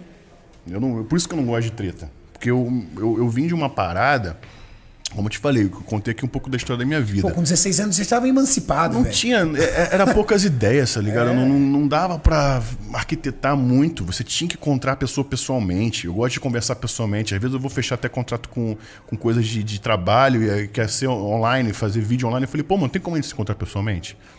Ah, mas você tá, você tá no Rio, a gente é de São Paulo. Eu falei, cara, mês que vem eu tô em São Paulo. Vocês podem esperar um mês? Eu posso.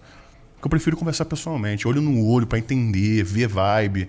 Né? Eu sou cristão, então eu gosto de saber mais da energia da pessoa. Não- Posso ser meio caxias com isso, mas eu, eu gosto. É, eu também. Eu faço negócio com pessoas, não com CNPJs.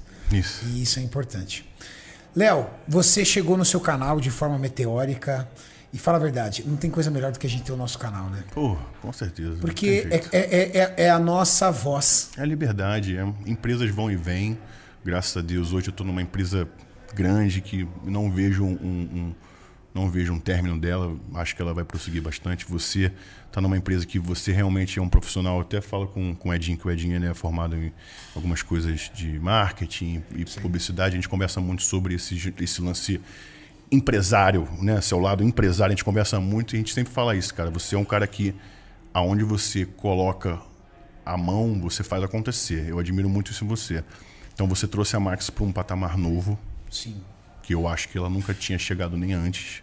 Ela já é uma marca bem antiga, eu já conheço a Max há muito tempo, mas você colocou ela num patamar novo, eu acho isso muito maneiro. Quando a gente trabalhou junto na Integral também, até antes de você, a gente fez um trabalho incrível lá também. Porra. E agora eu na Growth, você na Max, a gente está tentando engrandecer o esporte, é uma coisa só. Quando a gente, quando a gente começar a entender que tudo é família, tudo é igual, né? Quando a gente entender que é, o- os pilares somos nós, é para fazer um- um- um- uma laje nova. Uma laje Essa forte. laje vai entrar mais gente, vai aguentar mais coisa. Quanto mais pilar tiver segurança lá, mais peso aguenta. Tá entendendo? Entendo. Então, pô, cara, isso é maneiro pra caramba. Eu admiro muito você pelo. Mais, vou te dizer, mais pelo seu lado empresário do que como seu lado. Atleta. Que já é bom pra caramba como atleta. Mas Não, o teu sim. lado empresário eu acho muito foda. Pô, obrigado, irmão. E assim, eu acho que o nosso trabalho dentro do, do esporte é trazer pessoas. Sim. E aí, quando a gente traz pessoas, eh, eu sempre digo, né? Eu, eu- tomo muita pancada de atleta old school, desses old school. Pô, vocês aí do YouTube, seus noveleiros, vocês só fazem isso, fazem aquilo. Mas o que acontece? A pessoa, o garoto entra eh, através de um vídeo seu, de um vídeo meu, e ele começa a se interessar. E ele começa a pesquisar. Daqui a pouco, ele já vai saber quem é Eduardo Correia. Pô, Eduardo Correia, maior atleta do Brasil. Aí que ele faz? Pum, seguir. Daqui a pouco ele vai lá e descobre quem é Ramon. Pô, Ramon, pô, quinto do Olímpia, tá tudo. Pum, seguir. Mas lá atrás, Ele ele, foi impactado gente. como? Isso. No vídeo que a gente fez. Cara, pega os nossos vídeos, tem 2 milhões, 3 milhões, 5 milhões, Daqui a 4 pouco milhões. ele não consegue mais conter a vontade dele de mudar de vida. E ele conhece quem são os caras. Daqui a pouco ele tá seguindo o gringo, daqui a pouco ele assiste o Mister Olímpia, daqui a pouco ele compra lá o ingressinho, vai assistir um show de fisiculturismo. Isso, isso. E aí ele tá muito mais maduro. E aí, E muito mais que isso. Ele vai começar a pensar, cara, eu preciso cuidar de mim. Eles falam tanto sobre cuidar de si, olha o corpo deles, olha o shape deles, olha a vida deles, eu quero ser assim também, né? Então ele vai começar a pensar melhor no que ele come, vai começar a pensar melhor no que se ele vai tomar um, um porre de álcool ou não vai. É, não tô falando que não ele tem... já começa o projetinho dele. É, um projetinho de vida, às vezes. Não é nem pra virar fisiculturista, assim como a gente tá fazendo com, com o Maurição, o videomaker, né? O Blazer e o, e o Maurição.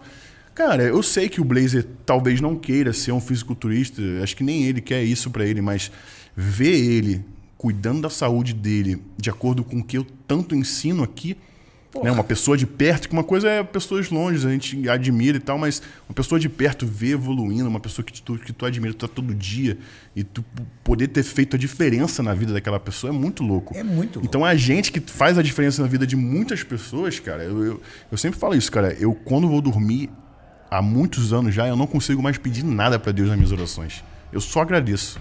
Falo, Deus, eu já tenho muito mais do que eu preciso.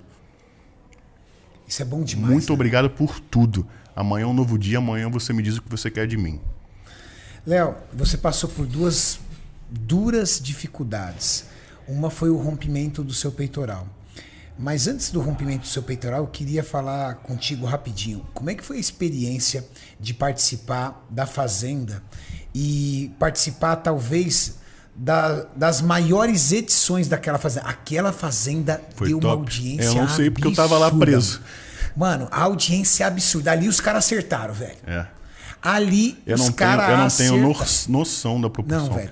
Ó, a- a- teve- te- já teve várias edições da Fazenda, tem umas, umas edições muito fodas, mas essa foi uma edição assim de ameaçar a Globo, de assustar a Globo assim. Como é que você foi convidado? Você tava. Alguém chamou, foi um assessor, foi o quê? É, então, na época, eu tava com com algum, alguns projetos em caminho onde eu me descapitalizei bastante. Tá. E a Fazenda já tinha me convidado para participar dois anos antes. Dois anos antes me chamaram e eu não tinha ido. Dessa vez eu falei, cara, quer saber? Tô cansadão de- algumas coisas aqui. Já tava pensando em tirar umas férias. Falei, mano, vou tirar umas férias remuneradas. Não, E traba- e meio que você trabalhando trabalhava feito um desgramado, velho. Desgramado. Que a gente tava junto Você lá. lembra, você lembra. Porra, velho. Era todo final de semana você tinha presença. Isso quando você não tinha sexta, sábado, domingo. Isso. E mesclando com show. Mesclando com show. Era punk. Então eu falei, vou, vou dar uma pausazinha. Remunerada. Aí eu falei, cara, of- oferece. Pede um cachê grande aí pra eles. Se eles aceitarem, eu vou. Ele ofereceu, o cara, o pessoal da Record aceitou. Eu falei, ah, vambora. Então eu nunca vi Fazenda na minha vida. Eu nunca acompanhei. Eu não sabia como era o esquema, não sabia nada. Eu só fui, velho. Big Brother mesmo, eu- eu- o, o único e primeiro Big Brother que eu vi foi o primeiro do Bambam. O resto eu nunca mais vi Big Brother. Eu acompanhava assim, de notícia e tal, de Instagram e tal, mas nunca mais vi. Então eu entrei meio assim, sem saber muito o que estava acontecendo. Mas fui. Eu falei, cara, se eu ficar uma semana ou duas, já tá bom, depois eu meto o pé. Acabou que eu fiquei quase até a final. Eu saí um pouco antes da final. E, cara, é uma experiência muito louca. Vou te falar que é bem louca, porque você tá ali confinado com câmera e, e microfone o dia inteiro em você. Então, às vezes algumas pessoas dizem que esquece que tem câmera. Eu não esqueci, eu sabia que Você tinha não esquecia? câmera. Não esquecia. O tempo inteiro eu sabia que tava alguma coisa me Porque se esquecer, cara, isso é Se de esquecer, falar uma é. merda, falar uma coisa sua pessoal, Sim, é, ou então- falar uma, uma coisa sua É, intimidade, então, tipo assim, aí- errar numa piada que pode ser mal interpretado. Exato, exato, exato. Mas nessa São época seres- era o início ali do cancelamento. eu Nossa falei, meu Deus. E eu já entrei com o estereótipo global do marombeiro, violento, usador de esteroides, machista e tudo mais, né? Eu já entrei com esse estereótipo. Porque... É o maromba ali, ó. É, então. então O a- ogro. A, própria. A gente faz um- uns. uns como fala? Uns encontros antes ali com a galera para saber. Com um psicólogo, né? Para saber se você é apto a entrar na parada. Então, mas o psicólogo Tem uma fala- avaliação psicológica. Sim, sim. Então os psicólogos falam, então você. Como você acha que você vai ser lá dentro e tal, não sei o quê. Então tinha toda essa parada. E eu falava, cara, não sei não, mano. Eu vou tentar ser eu, mas eu sei que eu não vou poder ser eu completamente, porque minhas piadas, às vezes, eu não sei como é que o nego vai interpretar, não sei como é que vai na edição. Aí eles sempre falavam, não, Léo, fica à vontade, faz o que você quiser e tal. Eu falei, tá bom. Mas eu te digo, cara, eu não pude ser eu completamente lá. Eu não fui. Eu fiquei. Tinha medo, né, Eu tinha cara? medo, tinha medo. Então, tipo assim, começava uma briga onde eu queria defender alguém, eu, eu falava, puta, não vou. Não Vai que dá ruim É, não sei porque aconteceu essa briga, não vou me meter. Então, às vezes, me faziam alguma coisa comigo, em vez de eu. Porque a ideia da parada é polêmica, pá, tem que ir pra cima e falar. Eu, Senão não hypa. é, eu, eu, fa- eu ria e saía fora, não criava. Entendeu? Porque uma coisa é, por exemplo, duas meninas brigando uma com a outra. Safada, vagabunda, não sei o quê. Não, não, não, não, não. Outra coisa é eu, com o estereótipo já do homem forte, marombeiro, bombado, machista. Só de fazer assim para uma mulher para tentar impor alguma coisa, já era cancelado. Então, por mais que eu tivesse total razão, era um cara grande, forte, querendo impor a sua opinião para outra pessoa, independente do que eu tô falando ali, se eu tô errado, certo ou errado, eu ia me ferrar. Então eu falei, cara, eu vou, eu vou viver isso daqui como férias. Então, tipo assim, a maior parte do meu tempo eu passava com os animais e recolhendo bosta, apesar de não ter ido na edição essas imagens. Ele só botava as treta. Né? Então é muito complicado, porque é, as pessoas sempre perguntam se tem manipulação, né? Se eles mandam fazer alguma coisa e tal. Não tem isso. Não tem isso. Se você já Tem teve- a edição. Tem a edição do programa. Eu vou chegar aí. E a edição manipula. A edição que manipula. é. Ali, ali não precisa manipular, cara. É- são 16 pessoas que nunca se viram na vida convivendo diariamente, valendo um milhão e meio. Vai dar merda. Vai dar merda, não precisa fazer nada. E com provinhas ainda de tipo, dá o sabugo de milho de invejoso pra alguém. Pra você, Cariane. Dá o sabuguinho de, de preguiçoso pra alguém. Pra você, Cariane. Tem que dar. Tem Alguém só tem que escolher. Alguém tem que escolher. Então já a treta tá ali, entendeu? Não precisa. Então é complicado. Então cê- você sabe, você, organizou a Casa do- dos Campeões, né? Não dava umas merdinhas? Só dava merda. Em velho. off, a mais do que em- no Muita vídeo? off. É, a galera não tem noção. Então, então não precisa, velho. Não precisa armar, né? Mas a edição pode ajudar um oponente ou outro, dependendo do que acontece. No entanto, que uma, uma coisa que aconteceu comigo, que uma menina tava falando algumas besteiras lá, muito cabeludas, que eu não concordei, mas eu fiquei quieto. Eu falei, calei a minha boca. Daí o menino veio falar sobre ela, me perguntar a minha opinião sobre. E eu falei que não, que eu achava que ela era esquisita. Não vou nem falar as palavras que eu usei para não. Falei, não, esquisita. Não gostei, não fui com a cara dela. Só que na edição, não foi Nossa. as coisas cabeludas que ela falou pra mim. Foi só eu falando pro cara, não, essa mina não é legal. Pronto. Pronto. Falou mal da menina sem, sem motivo. motivo. Porque a Record A é- edição consegue fazer isso. consegue. A Porque- Record ela, ela é da é do pastor, né? Do bispo, aliás. Entendi, lá. Então eles não podem mostrar tudo realmente que acontece. Muitos palavrões eles picotam. Quando um assunto é muito pesado, eles picotam, entendeu? Então, e, e ainda tive que lidar pós-fazenda, que é o pior, com as fake news, né? Então, tipo, teve uma, uma matéria que falou: Léo Stronda fala que usa heroína na fazenda. Ô, louco, eu vi aquilo. Aquela velho. porra sai em tudo quanto é lugar. Só que eu tava. A gente tava discutindo na mesa, como a gente tá aqui agora, falando assim. Eles revistam a mala da gente antes de entrar na fazenda, Pra saber se você não tá levando algum, algum pertence perfurante, drogas e tudo mais. A gente tava conversando sobre isso. Tipo assim, quais drogas que algum viciado, se fosse muito viciado, poderia conseguir entrar ali dentro e usar sem ninguém saber. É isso que a gente tava conversando. Aí eu falei, cara, talvez heroína seria uma que dava alguém poderia trazer aqui um dia se fosse viciado em heroína, porque é, dá pra usar no banheiro e tudo mais. Eu falei isso. Eu não falei sobre o que eu uso, mas a matéria foi isso, entendeu? Aí pegou só a parte. Heroína dá pra usar no banheiro. Tá entendendo? Entendi. Pronto, ele é viciado aí. Entendeu? Essas porra. Então, a- as fake news, a manipulação de informação que é complicado. É. da hora. Aí eu na fazenda. Sem trembo com trembo. Triste. triste, triste. Em breve, esse pai, esse shape vai voltar aí, beleza? Claro que vai. Aí. Léo, na, na fazenda, você não tinha acesso à comida. Tem umas provas disso, não tem? Umas pegadas, falta proteína, essas coisas. Não É, tinha às vezes. assim? É, mas graças a Deus na, na minha edição não teve falta de proteína. Sempre, quando acabava a carne, tinha ovo, vamos dizer. Então não foi tão difícil. É, não. O, o difícil foi que eu era o cozinheiro da galera. Eu e a Perla. Então, no início, eu fazia comida para 16 pessoas. Uma coisa é tu fazer comida para tu, para tua mulher, teus filhos, outra coisa para 16 pessoas. Então, eu passava a maioria do meu tempo no início cozinhando. Porque eu fazia o almoço e a janta. Eu começava a cozinhar 10, servia duas da tarde, uma hora, 5 horas eu já estava cozinhando de novo. Nossa.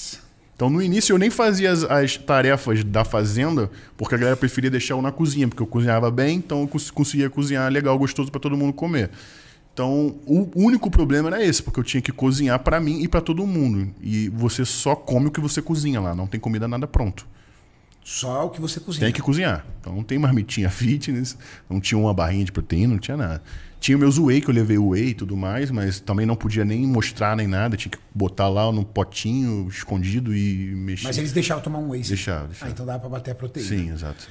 E você saiu de lá com amigos? Da fazenda, dentro da fazenda, não. Não, Nenhum. nenhum amigo. Nenhum. Achei, achei, até achei que ia sair, mas não saí. Que louco, né, cara? Louco. Que louco. É um programa de um experimento social. É um programa de experimento social. É, né? eu, eu, particularmente, eu, eu falo, eu posso até ser hipócrita no que eu tô falando, mas eu não curto. Eu participei, mas eu não curto. Você, você participaria de novo? Não, jamais. Não participaria. Pode me oferecer o valor que você quiser, eu não vou. Caraca. Eu já pensava assim antes, mas a minha ganância por dinheiro na época de ganhar aquele cachê, eu fui. Mas, Léo, é que é uma exposição muito perigosa. É perigosíssimo. Porque você literalmente está dentro de um aquário, milhões de pessoas te Gente assistindo, assistindo e gente te só que- provocando. não, tá assistindo o que o programa quer. Exato. Então, é, é tipo. Cara, é- você já assistiu aquele filme, O Show de Truman? Não, não lembro. Show de Truman é um, é um filme muito louco com Jim Carrey, aonde no filme esse cara ele, ele vive uma vida de mentira. Que é um grande reality show que desde quando ele era bebê até Hum, eu já ouvi a falar idade nesse filme, já ouvi falar é nesse uma, é um- é uma cidade ainda. cenográfica. Sim, sim, E ele ele começa a descobrir. depois, é. Então, você tá ali num show de Truman, ou seja, todo mundo ali numa vida de mentira, porque aquilo é uma vida de mentira, aquela fazenda não é sua, aquele trabalho não tem sentido, aquilo não rende nada, pra entreter de milhões de pessoas, mas que o programa tem uma responsabilidade, aumentar a audiência. Exato. E como é que eu aumento a audiência? O que, que brasileiro, o que brasileiro, o que, que ser humano gosta? Treta. Polêmica. Treta e desgraça. É. Se acontecer um acidente aqui na rua, atropelar e falar assim, ó, tem um cara com a perna quebrada ali, todo mundo vai querer ver. É, agora fala. Entendeu? Ó, tem duas mulheres se pegando na porrada. Isso. Vamos Agora lá ver. bota- O, Ca- o tem acabou de dar um, um dinheiro pros meninos ali que estavam. Isso. É, Ó, tem um mendigo lá na rua pedindo dinheiro. Deus me livre, deixa ele do outro lado da rua. Ele, Não vai, então, não vai. É um- é- ele tem toda uma É, combinação E o- fuder com a imagem do cara, E o velho. programa suga isso de você. Por conta dessas, dessas tretinhas e dessas, dessas provas que eles pedem pra você fazer, entendeu? Então ele vai extraindo o pior de você ali. É só treta. É só Imagina, treta. eu. Alguém fala assim, Renato, entrega aqui o sabugo é, pro cara que você acha mais preguiçoso. Aí eu vou entregar pra você. Eu tô te ofendendo. Sim, fala, preguiçoso por quê? Não, não, eu te ofendi. Não, e no programa eu falo, preguiçoso por quê? Aí, aí tu tem que dar uma justificativa. Aí tu fala, por que tu não lavou a louça e ficou dormindo o dia inteiro? E o caralho se fudeu. Cozinhei pra você, seu é, desgraçado, pra tudo. isso é, mas aí. você cozinhou porque eu tava tirando isso aí. É, é, é, é isso aí. É horrível. Cara, é horrível. não dá pra participar Não programa dá, desse não mesmo. dá, não dá. E daí, tipo assim, Quando você saiu Ah. da fazenda, porque você estava alienado lá, sim, você não sabia se você era mocinho ou bandido pra galera não daqui. sabia nada. Minha mãe passou mal, minha mãe passou mal, ela foi pro hospital duas vezes. Sério, velho. Porque saiu uma matéria, alguma coisa, minha mãe não tem costume nada Estresse de nível mídia, hard. nível hard. Minha mãe passou mal pra caramba. Quando você saiu, você perguntou pra quem? Do tipo, e aí, fiz merda ou não fiz? Eu- eu- eu- o primeiro contato que eu tive foi com a minha mãe. Ah. Eu falei, saí bem dessa fazenda. Aí ela saiu, fica tranquilo. Eu falei, que bom. Eu achei que você saiu muito bem, velho. Sim, sim. Tive minhas, minhas tretinhas, tá lá, mas, Não, bem, mas bem pro, suave. pro nível que é o programa, os tiros pegou em raspão. os tiros foi de raspão, velho. Exato, exato. Os tiros, a gente já viu edições do Big Brother, edições da Fazenda, Não, do cara tipo- perder a acabou, ele, Acabou. tipo, acabou a vida do cara. Cancelado. Tipo, tem- tem- teve um Big Brother aí, Do médico que foi. que agre... foi Não, não, acusado falei- de agressão da menina. Não, a da, da agressão ainda, o cara ainda fez algo. Mas tinha um, a- a- daquela Carol com K, alguma Ah, coisa. da Carol Cara, tipo, você vê a mina construir uma rede de 11 milhões, 9, 8, 7, assim, tipo. hum, Acaba dela. A menina entrar como amada e sair como odiada. Tinha uma influenciadora digital, eu acho que de maquiagem. Acho que é que eu não assisto. Eu também não. Mas eu vi as reportagens. Eu vi da Carol com K por que de causa das notícias, mas. de, de maquiagem, tipo assim, eu não sei se era de maquiagem alguma coisa. A galera do chat pode ajudar a galera que assiste. Tipo, cara, é- é- ela lá fazendo o programa e a galera aqui, tipo, massacrando ela. E ela era uma influenciadora digital forte, era uma youtuber. Ah, é a esposa do Fred, a Boca Rosa. É, Boca Rosa. Tipo, ela passou um perrengue também. E às vezes a pessoa passa um perrengue, eu não tô defendendo é, é, a pessoa porque eu não assisti o programa, pelo amor de Deus. Mas às vezes passou, a, pe- a pessoa passou um perrengue por conta do diabinho do editor ali, ó. sim, sim, exato. Olha eu aumentar aqui a Exato, audiência. exato. É. Porque às vezes ele Vocês na tira, o, mão. ele tira um pouco do, do motivo da pessoa ter se irritado ou, ou ter falado aquela bosta e te coloca como se você tivesse feito porque seu caráter é ruim, entendeu? Frases aleatórias, frases Isso, é, cortadas. dá pra montar, dá Eu pra te dou a resposta, mas não te dou a pergunta. Exato. É isso. É muito louco, cara, pra entrar ali. O cara, de repente, ó, não tenho nada a perder, não sou ninguém, deixa eu Você come aí. cocô ou chuta a barriga da tua mãe? Eu como cocô. Pronto. Léo come cocô. É um bosta. Pronto. Tá entendendo? É, tipo, acabei, de, acabei de te ferrar. É. É, foda, velho, foda. E quando você saiu, você conseguiu ir lidando com, com isso, assim? Do tipo, É, então, graças a Deus eu, eu consegui manter a minha disciplina e minha paz lá dentro, então eu não criei inimizade nenhuma. Hoje, é, depois de sair, eu falei com todo mundo da, da parada de boa, então foi bem tranquilo. É, não tive hater. Tive alguns, assim, coisa boba, mas eu já sei lidar com isso também, então pra mim é meio que. Eu, falo pra minha mãe, mãe, relaxa, cara, isso aí vai ter pra sempre. Aqui agora tem mais, porque agora é um povo uma exposição maior. uma massa muito maior, um povo mais massa. Então, mas relaxa, não- não- eu não me ligo com isso. Saiu de lá sem shape. Saí bem mais magro, porque lá não podia tomar nada, né? eu até levei um- um- uma texturona bio, Idêntica de gelzinho. bioidêntica pra passar. Eu passava todo dia, mas hum, é, não O corpo olhou e falou assim. Mas eu saí mais seco. É, o corpo olhou e falou assim, filho, o que, que é isso aí? Foi isso mesmo. Vou treinar pesado e vou voltar. Você achou a cronologia certa aí. Preciso voltar porque, meu amigo, esse shape não é o meu shape. Exatamente. Não é isso que me faz feliz. Não é. Não foi pra isso que eu nasci. Mergulhei numa, numa piscina de agulhas. Mergulhou numa piscina de agulhas. ai, ai, ai. É o discípulo do Scarpelli mesmo. E se foda, eu, eu entrei de cabeça. E treinar pesado e comer. pesado e comendo muito. Aí um supinão inclinado. Ganhei, sei lá, 12 quilos em um mês. O músculo voltou, mas os tendões, as articulações e a- não estavam Não preparados estavam para preparados para aquilo tudo. É como se fosse um médico sempre me fala. Léo, você imagina que o seu músculo, o seu tendão é um guindaste. O motor do guindaste é teu peito, teu músculo. E o cabo do guindaste é o tendão. Então você imagina que esse motor ele é muito forte, ele aguenta puxar qualquer coisa. Mas o cabo ele é muito fino, ele não aguenta tanto peso, tanta carga. Você tava supinando com quanto? Eu tava com 70 cada lado. No inclinado. Puta que pariu, 70 de cada lado. E velho. tranquilo, se você ver o vídeo, mano, eu não tô fazendo o esforço físico assim, tipo, não. Era o seu peso. peso tranquilo. Já Mas peguei numa mais, já peguei mais até que isso. Meu Deus, Léo. Foi o suficiente, cara, pra, pra romper o peitoral. Você tava sozinho ou tava com algum? Eu tava com com umas duas ou três pessoas, inclusive eu tava filmando no dia.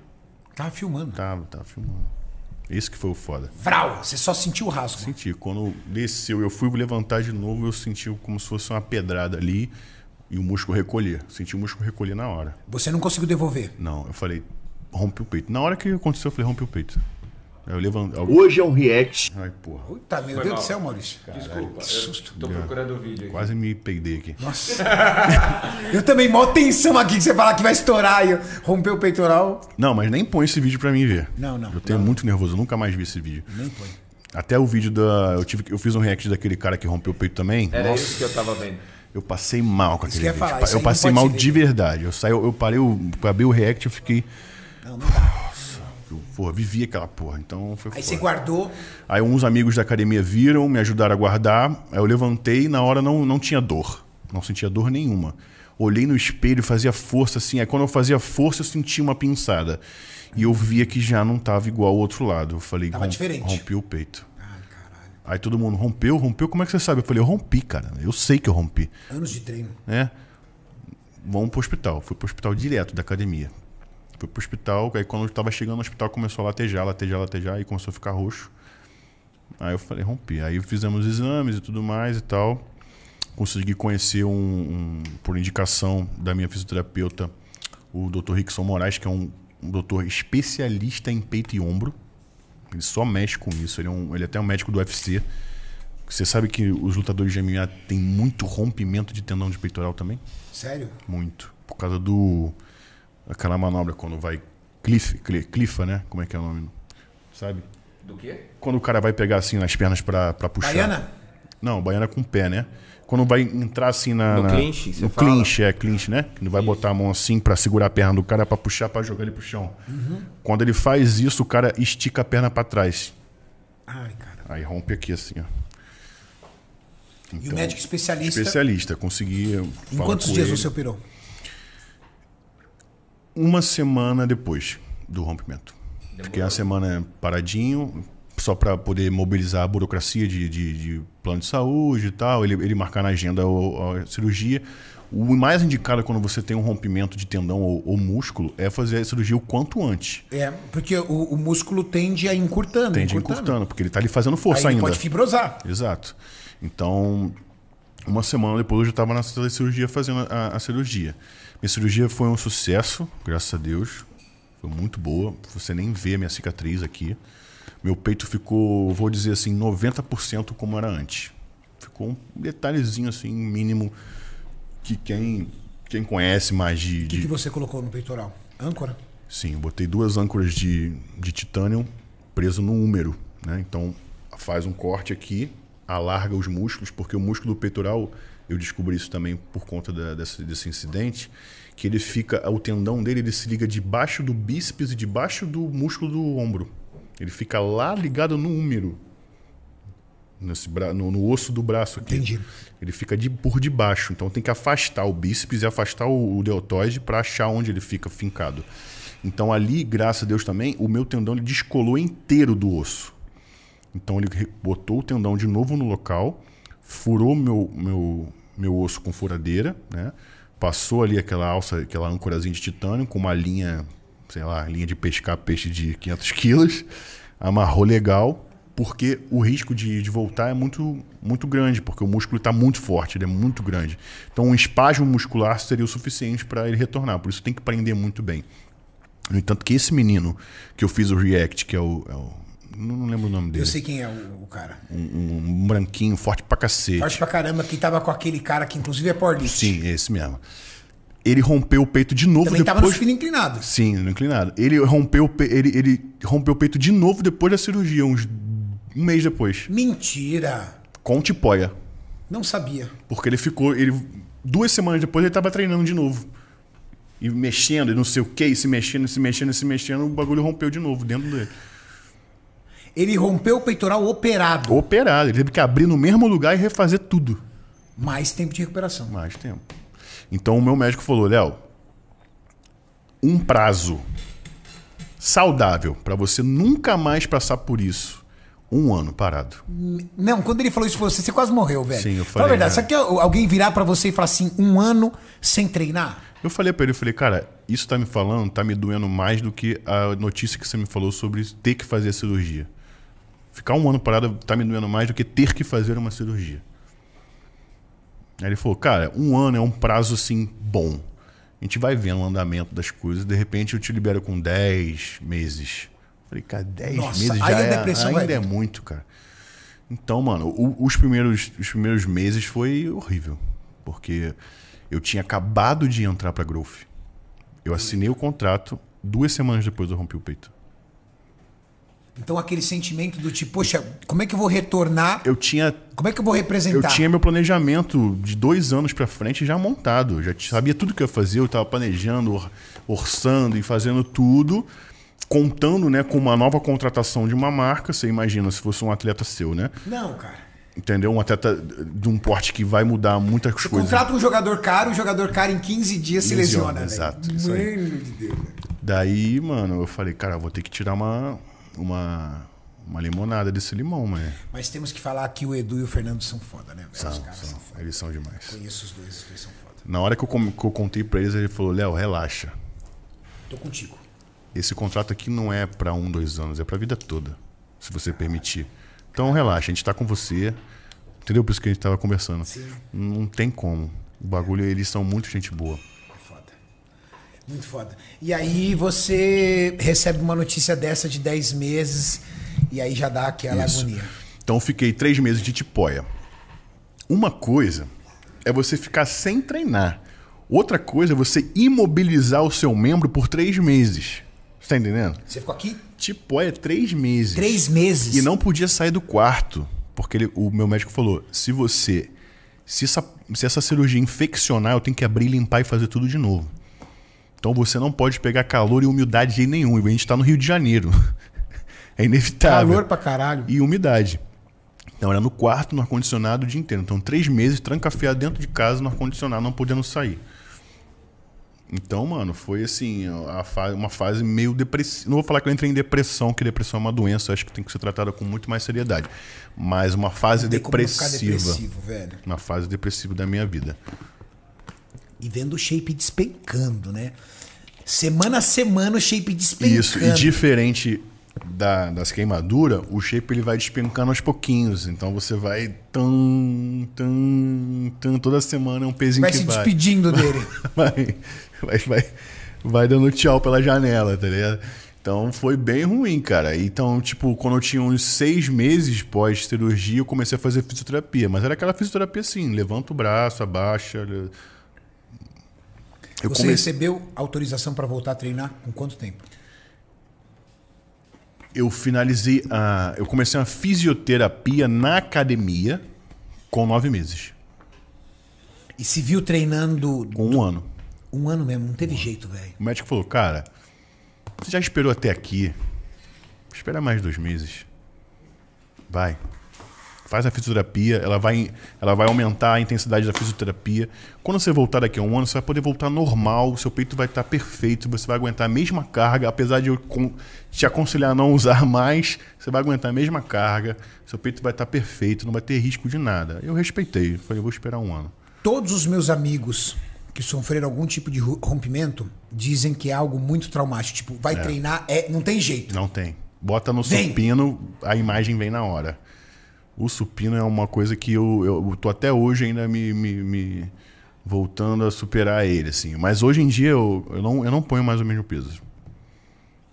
Buscar outras manipulações, Não, outras é, variações é. poder trazer o resultado. Não entro mais na vaidade por peso no, no supino. Boto meu supino, 40, 50 a cada lado. Só, não passo. Começou a treinar, começou a trabalhar, o shape começou a vir. Isso. A, meu- a minha fisioterapeuta falou: eu vou te dar alta quando você conseguir fazer um supino com 30 a cada lado. Então na fisioterapia eu fui progredindo a carga. Quando eu fi- fiz um supino de 30, ela falou: parabéns, você tá. Deu, semana que vem faz um ano, você pode voltar a treinar. Eu Esperei uma semana e voltei a treinar, mas também supino passava longe. Fui fazer supino, voltar a fazer supino agora há pouco. Tipo, tem uns seis meses pra cá. Até porque não é o supino que bota peito, né? Você tem muita opção.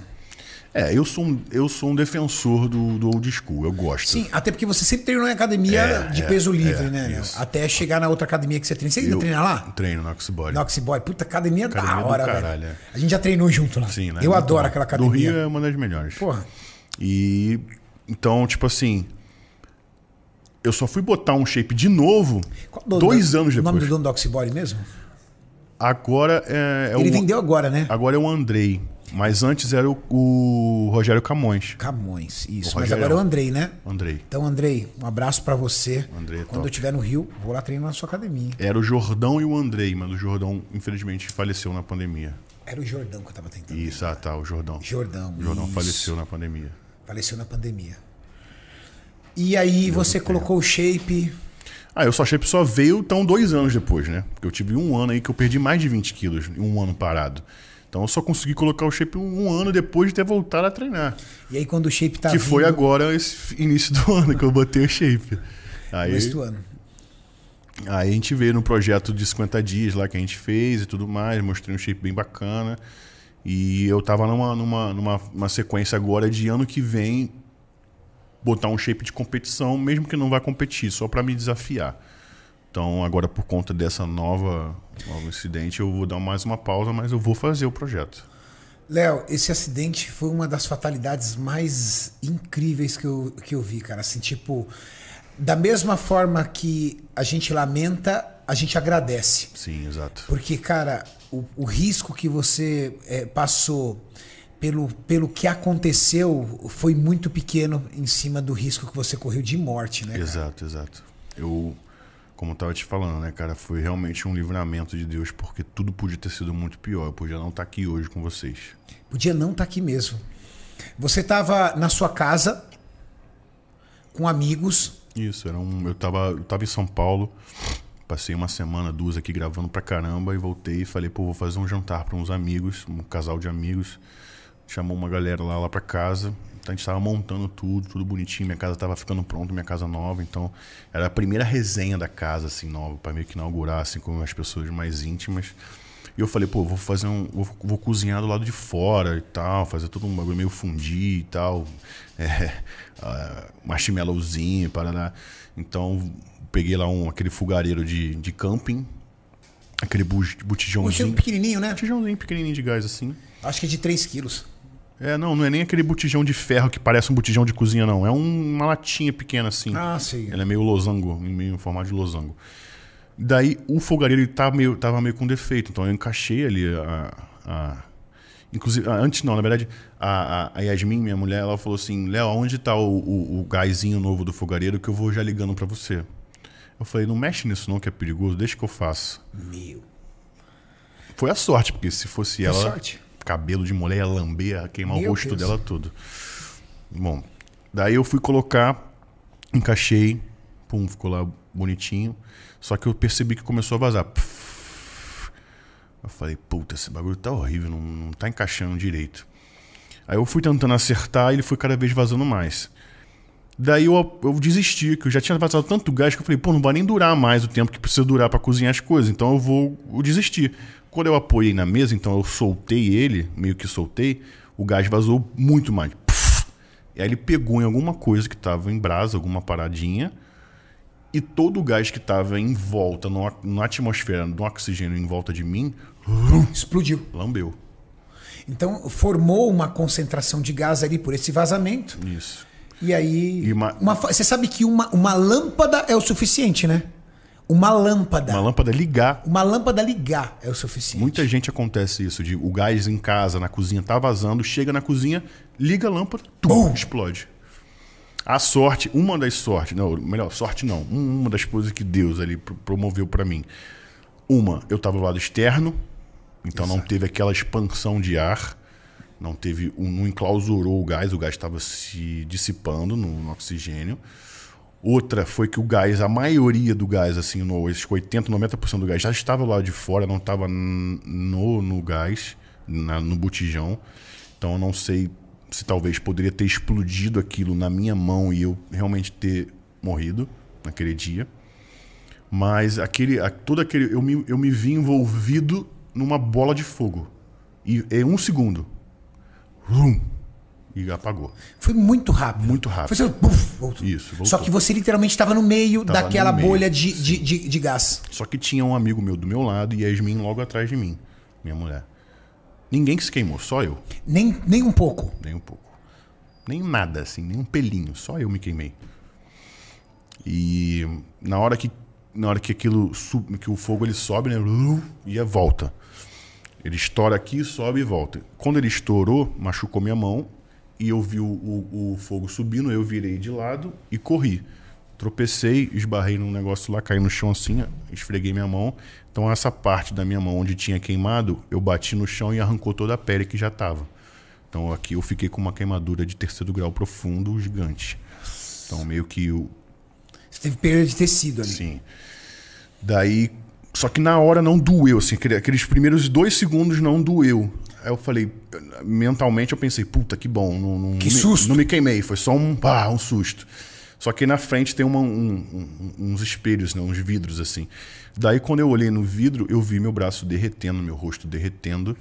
E aí começou a esquentar e queimar.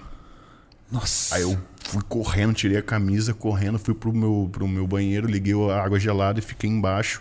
Começou a acalmar um pouco aquela, aquela tensão de, de, de, frio, de, de, de calor. Começou a esfriar, mas ainda estava ardendo. Aí eu comecei, na luz do- de dentro de casa, eu comecei a reparar. Minha mão faltando um pedaço, meu braço derretendo, meu rosto derretendo. Eu, eu comecei a perguntar, mano, o que tá acontecendo? Por que, que isso tá acontecendo comigo? Meu Deus, isso aqui é aquele desespero. Todo mundo, minha mulher, todo mundo em volta assim, caralho, como assim, cara? Sei o que, que isso? Vamos pro hospital, vamos pro hospital. Eu falei, cara, a gente vai ter que ir pro hospital. Quando eu desliguei o chuveiro, velho, a água gelada parou de cair em mim. Eu comecei a sentir uma dor, uma queimadura absurda, absurda. A dor mais terrível da a sua dor vida. mais terrível da minha vida. Na hora que eu comecei a sentir aquela dor, eu, na hora eu catei uma, uma toalha, joguei no box, liguei o chuveiro de novo, fiquei embaixo enquanto molhava a toalha. Falei, vai preparando o carro aí, não sei o que e tal. Peguei a toalha molhada, joguei em cima de mim. A vizinha viu a explosão, veio correndo com vaselina, pra não. sei lá por que, que usa vaselina. Passei um pouco de vaselina, entrei num carro, ar-condicionado no talo, com a, com a toalha gelada em cima, e fui pro hospital. Da minha casa pro hospital demorou uns 20 e poucos minutos. Aqueles 20 minutos foram uma eternidade, um, assim. Um dos piores da sua vida. um dos piores. Era uma dor que, é, como eu até te falei antes, não é uma dor que lateja. Sabe quando você bate o dedinho ou se corta, que ela vai latejando e depois ela vai acalmando? Não. É uma dor que ela não para de aumentar. Ela começa, ela vai, ela vai aumentando, ela vai aumentando, ela vai aumentando, aumentando, e ela não vai parando de aumentar. Chega uma hora que começa a perder a respiração, do tipo, eu não vou aguentar. Quando eu cheguei no hospital, eu tava em choque anafilático. Eu, eu não, eu- eu- sabe quando você tá. A dor é tão grande que você já não sente mais dor? Eu já não tava entendendo onde eu tava, as pessoas, os médicos andando, no meu- andando no meu volta e as- meus amigos chorando, não sei o quê. E eu, tipo, eu não, eu não conseguia entender. Todo mundo falava comigo, eu não ouvia a voz de ninguém. Eu fiquei num. me senti num, num túnel, sabe, assim. E me mandaram de volta pra casa na mesma noite. Me botaram morfina e tal, passaram a dor, me mandaram de volta pra casa, o que foi um erro, porque eles deviam ter me colocado num o cirurgião plástico, me internado na mesma dia. E depois, dois dias depois, eu em casa no dia seguinte, eu fui refazer o curativo sozinho, eu e a Yasmin. A gente ligou o chuveiro lá, foi tirando o curativo aos pouquinhos. E eu fui começando a limpar minha pele. Então, eu- no banho, eu, eu botava a mão assim, puxava a pele pra baixo e ia limpando E saindo a pele. e ardendo pra cacete. Esse braço aqui, eu puxei uma pele que veio quase que inteira, assim, que eu, eu via minha tatuagem, assim, eu desenhei minha tatuagem certinho, assim, como se fosse uma folha de papel desenhada. E eu ia tirando, ia ardendo, ia ardendo, tipo escalpelação, assim. Daí eu falei, cara, não tá certo isso, eu preciso procurar um médico especialista. Aí liguei pra minha mãe, minha mãe falou, é isso e tal. Eu já fui queimado quando era criancinha com leite fervido, né? Que caiu em mim quando eu era bem bebezinho. Então minha mãe já sabia mais ou menos os procedimentos. Falou, cara, tem que procurar um cirurgião plástico urgente. Aí o que eu te falei, mais uma vez Deus agindo na minha vida.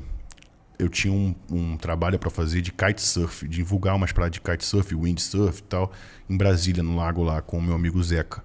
E o Zeca falou: E aí, tudo certo pra semana que vem? Eu falei: Cara, não vai dar. Acabei de me queimar e tal. Me contei a história pra ele. E ele é manager, né? Ele, ele junta projetos. O trabalho dele é juntar projetos, pessoas que querem fazer coisas com o governo e tudo mais. Ele falou: Léo, você não acredita, mano. Há um mês atrás eu fechei um grupo de médicos que estão trazendo uma parada de uma tecnologia nova especial para queimadura. Que é uma pele, uma membrana da mucosa do, do estômago de ovelha. Que quando você coloca na queimadura, o corpo absorve aquela pele da ovelha Os nutrientes dela, e vira a sua pele.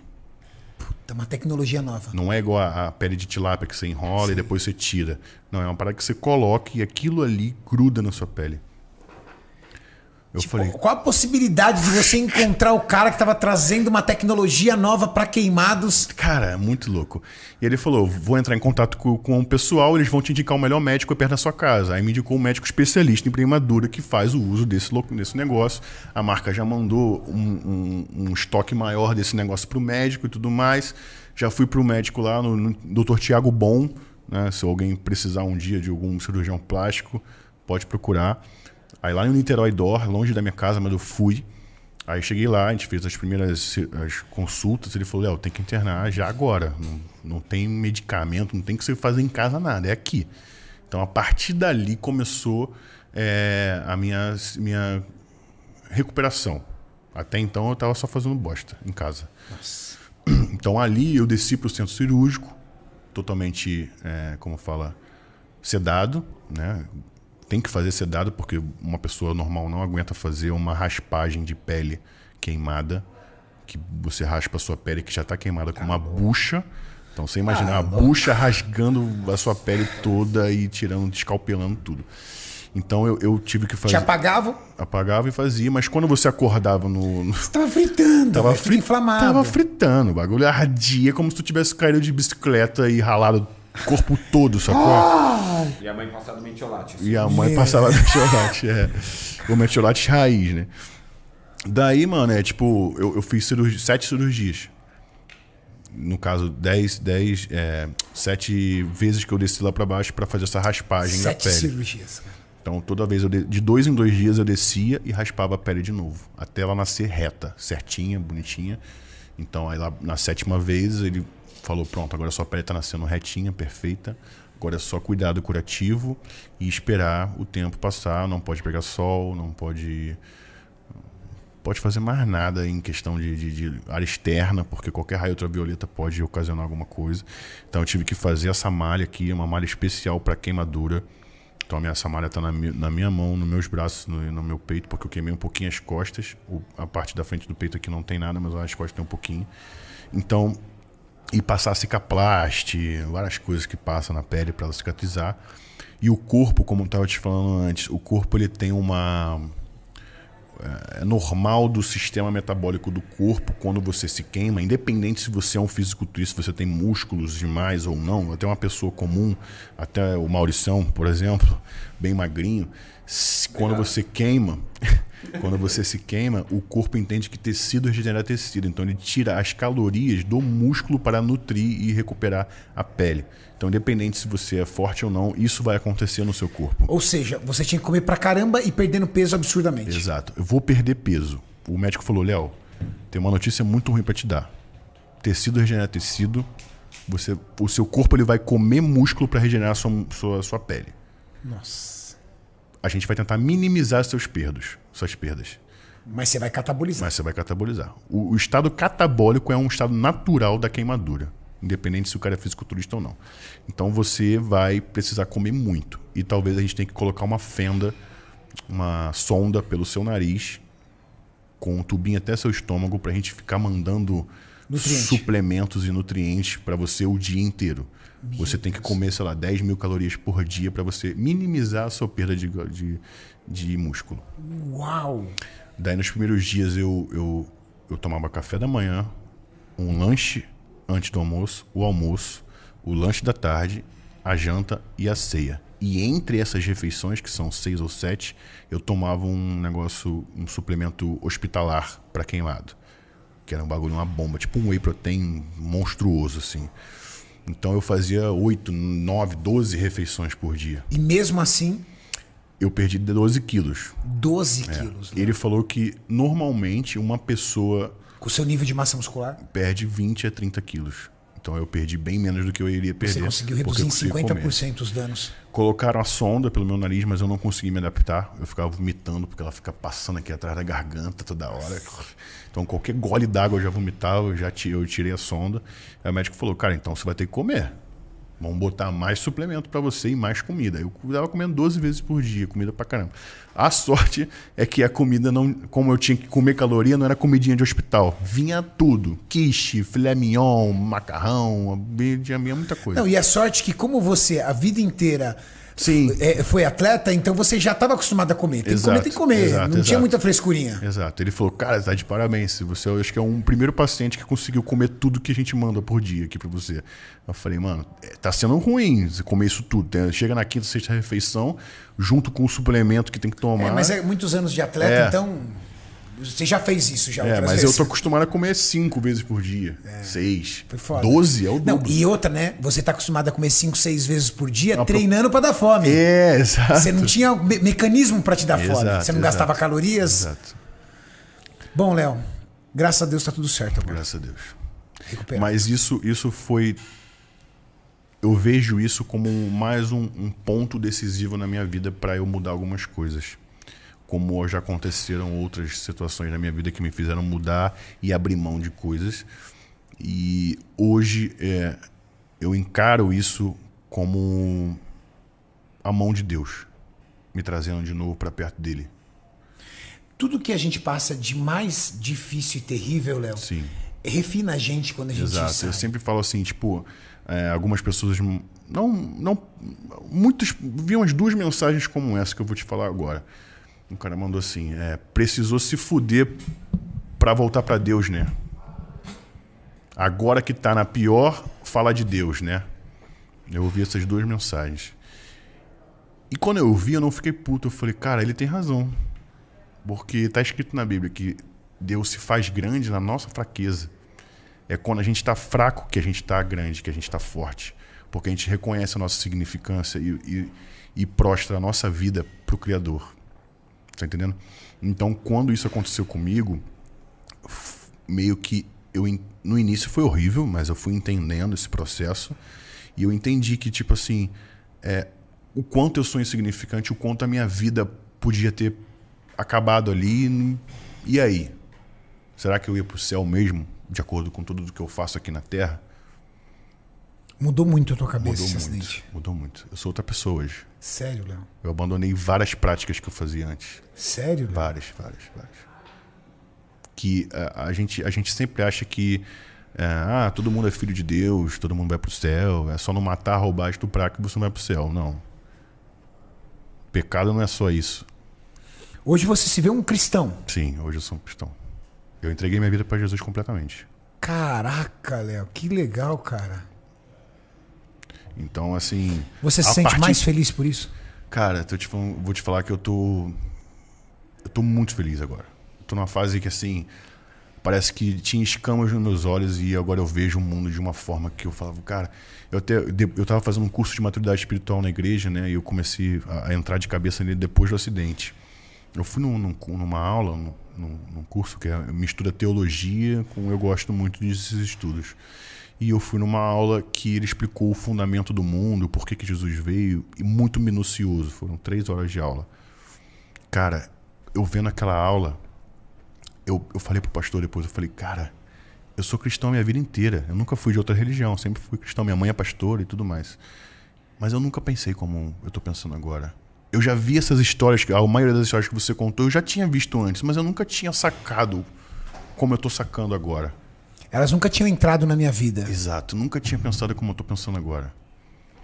E eu falei pra ele, cara, é, isso vai. E eu chorava muito, cara. Eu, eu, eu nunca tinha chorado tanto na minha vida. Eu não chorei nem quando eu me queimei, mas esse dia eu chorei muito.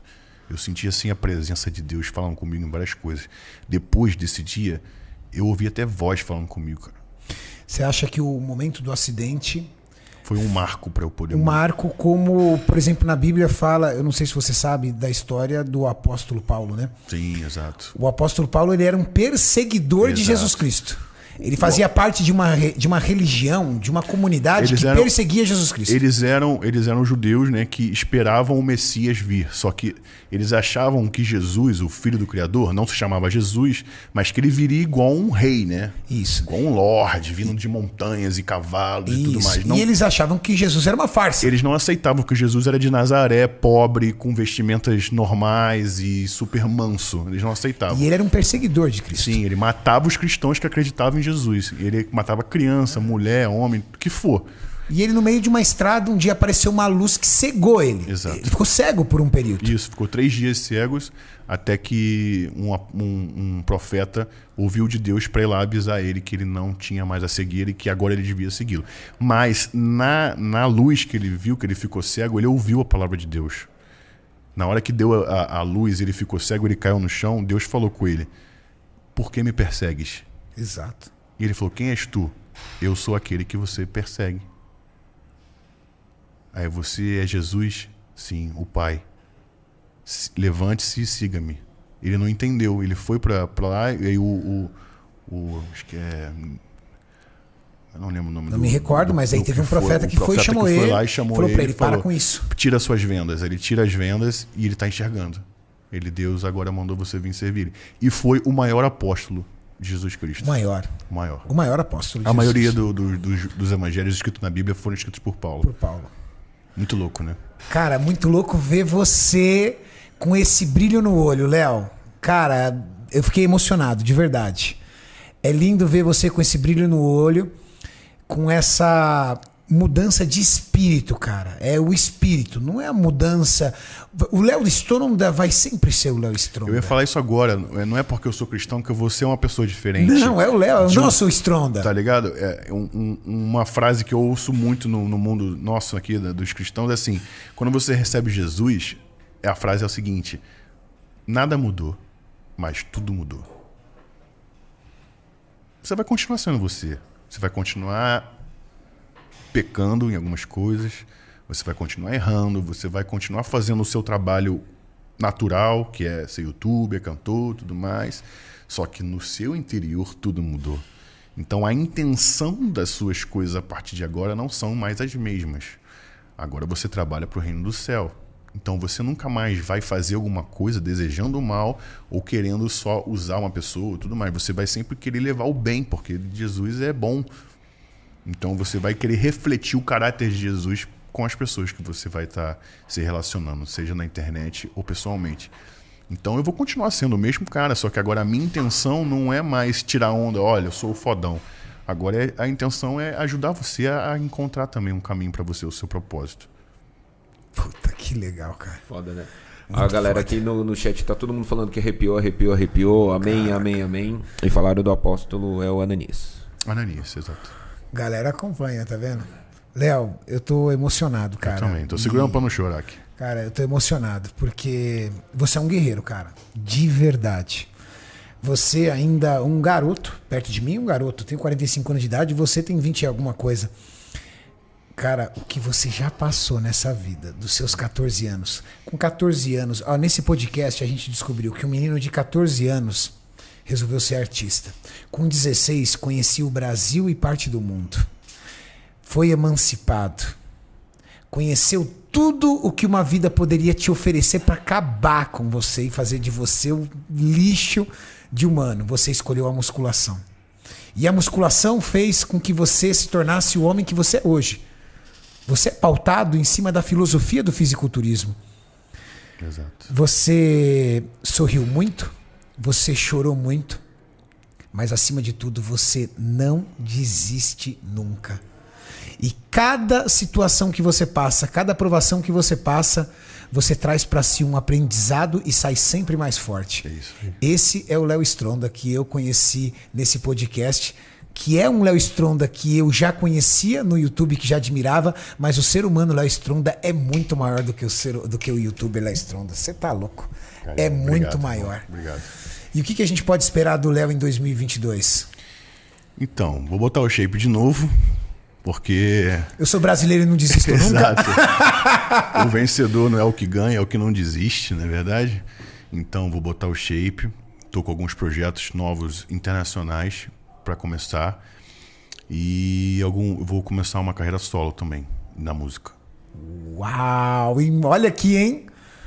Uma carreira solo. Sim. Agora com essa nova visão de vida. Espero poder ajudar muitas pessoas a partir de agora. Você vai ajudar, irmão.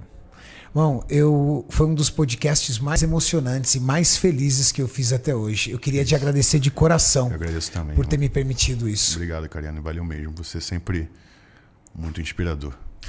Tá aí, pessoal. Esse foi mais um Iron Bird Podcast com o monstro Léo Stronda. Obrigado, irmão. Valeu, irmão. Obrigado pelo carinho. Fica com Deus. Valeu, rapaziada. Valeu.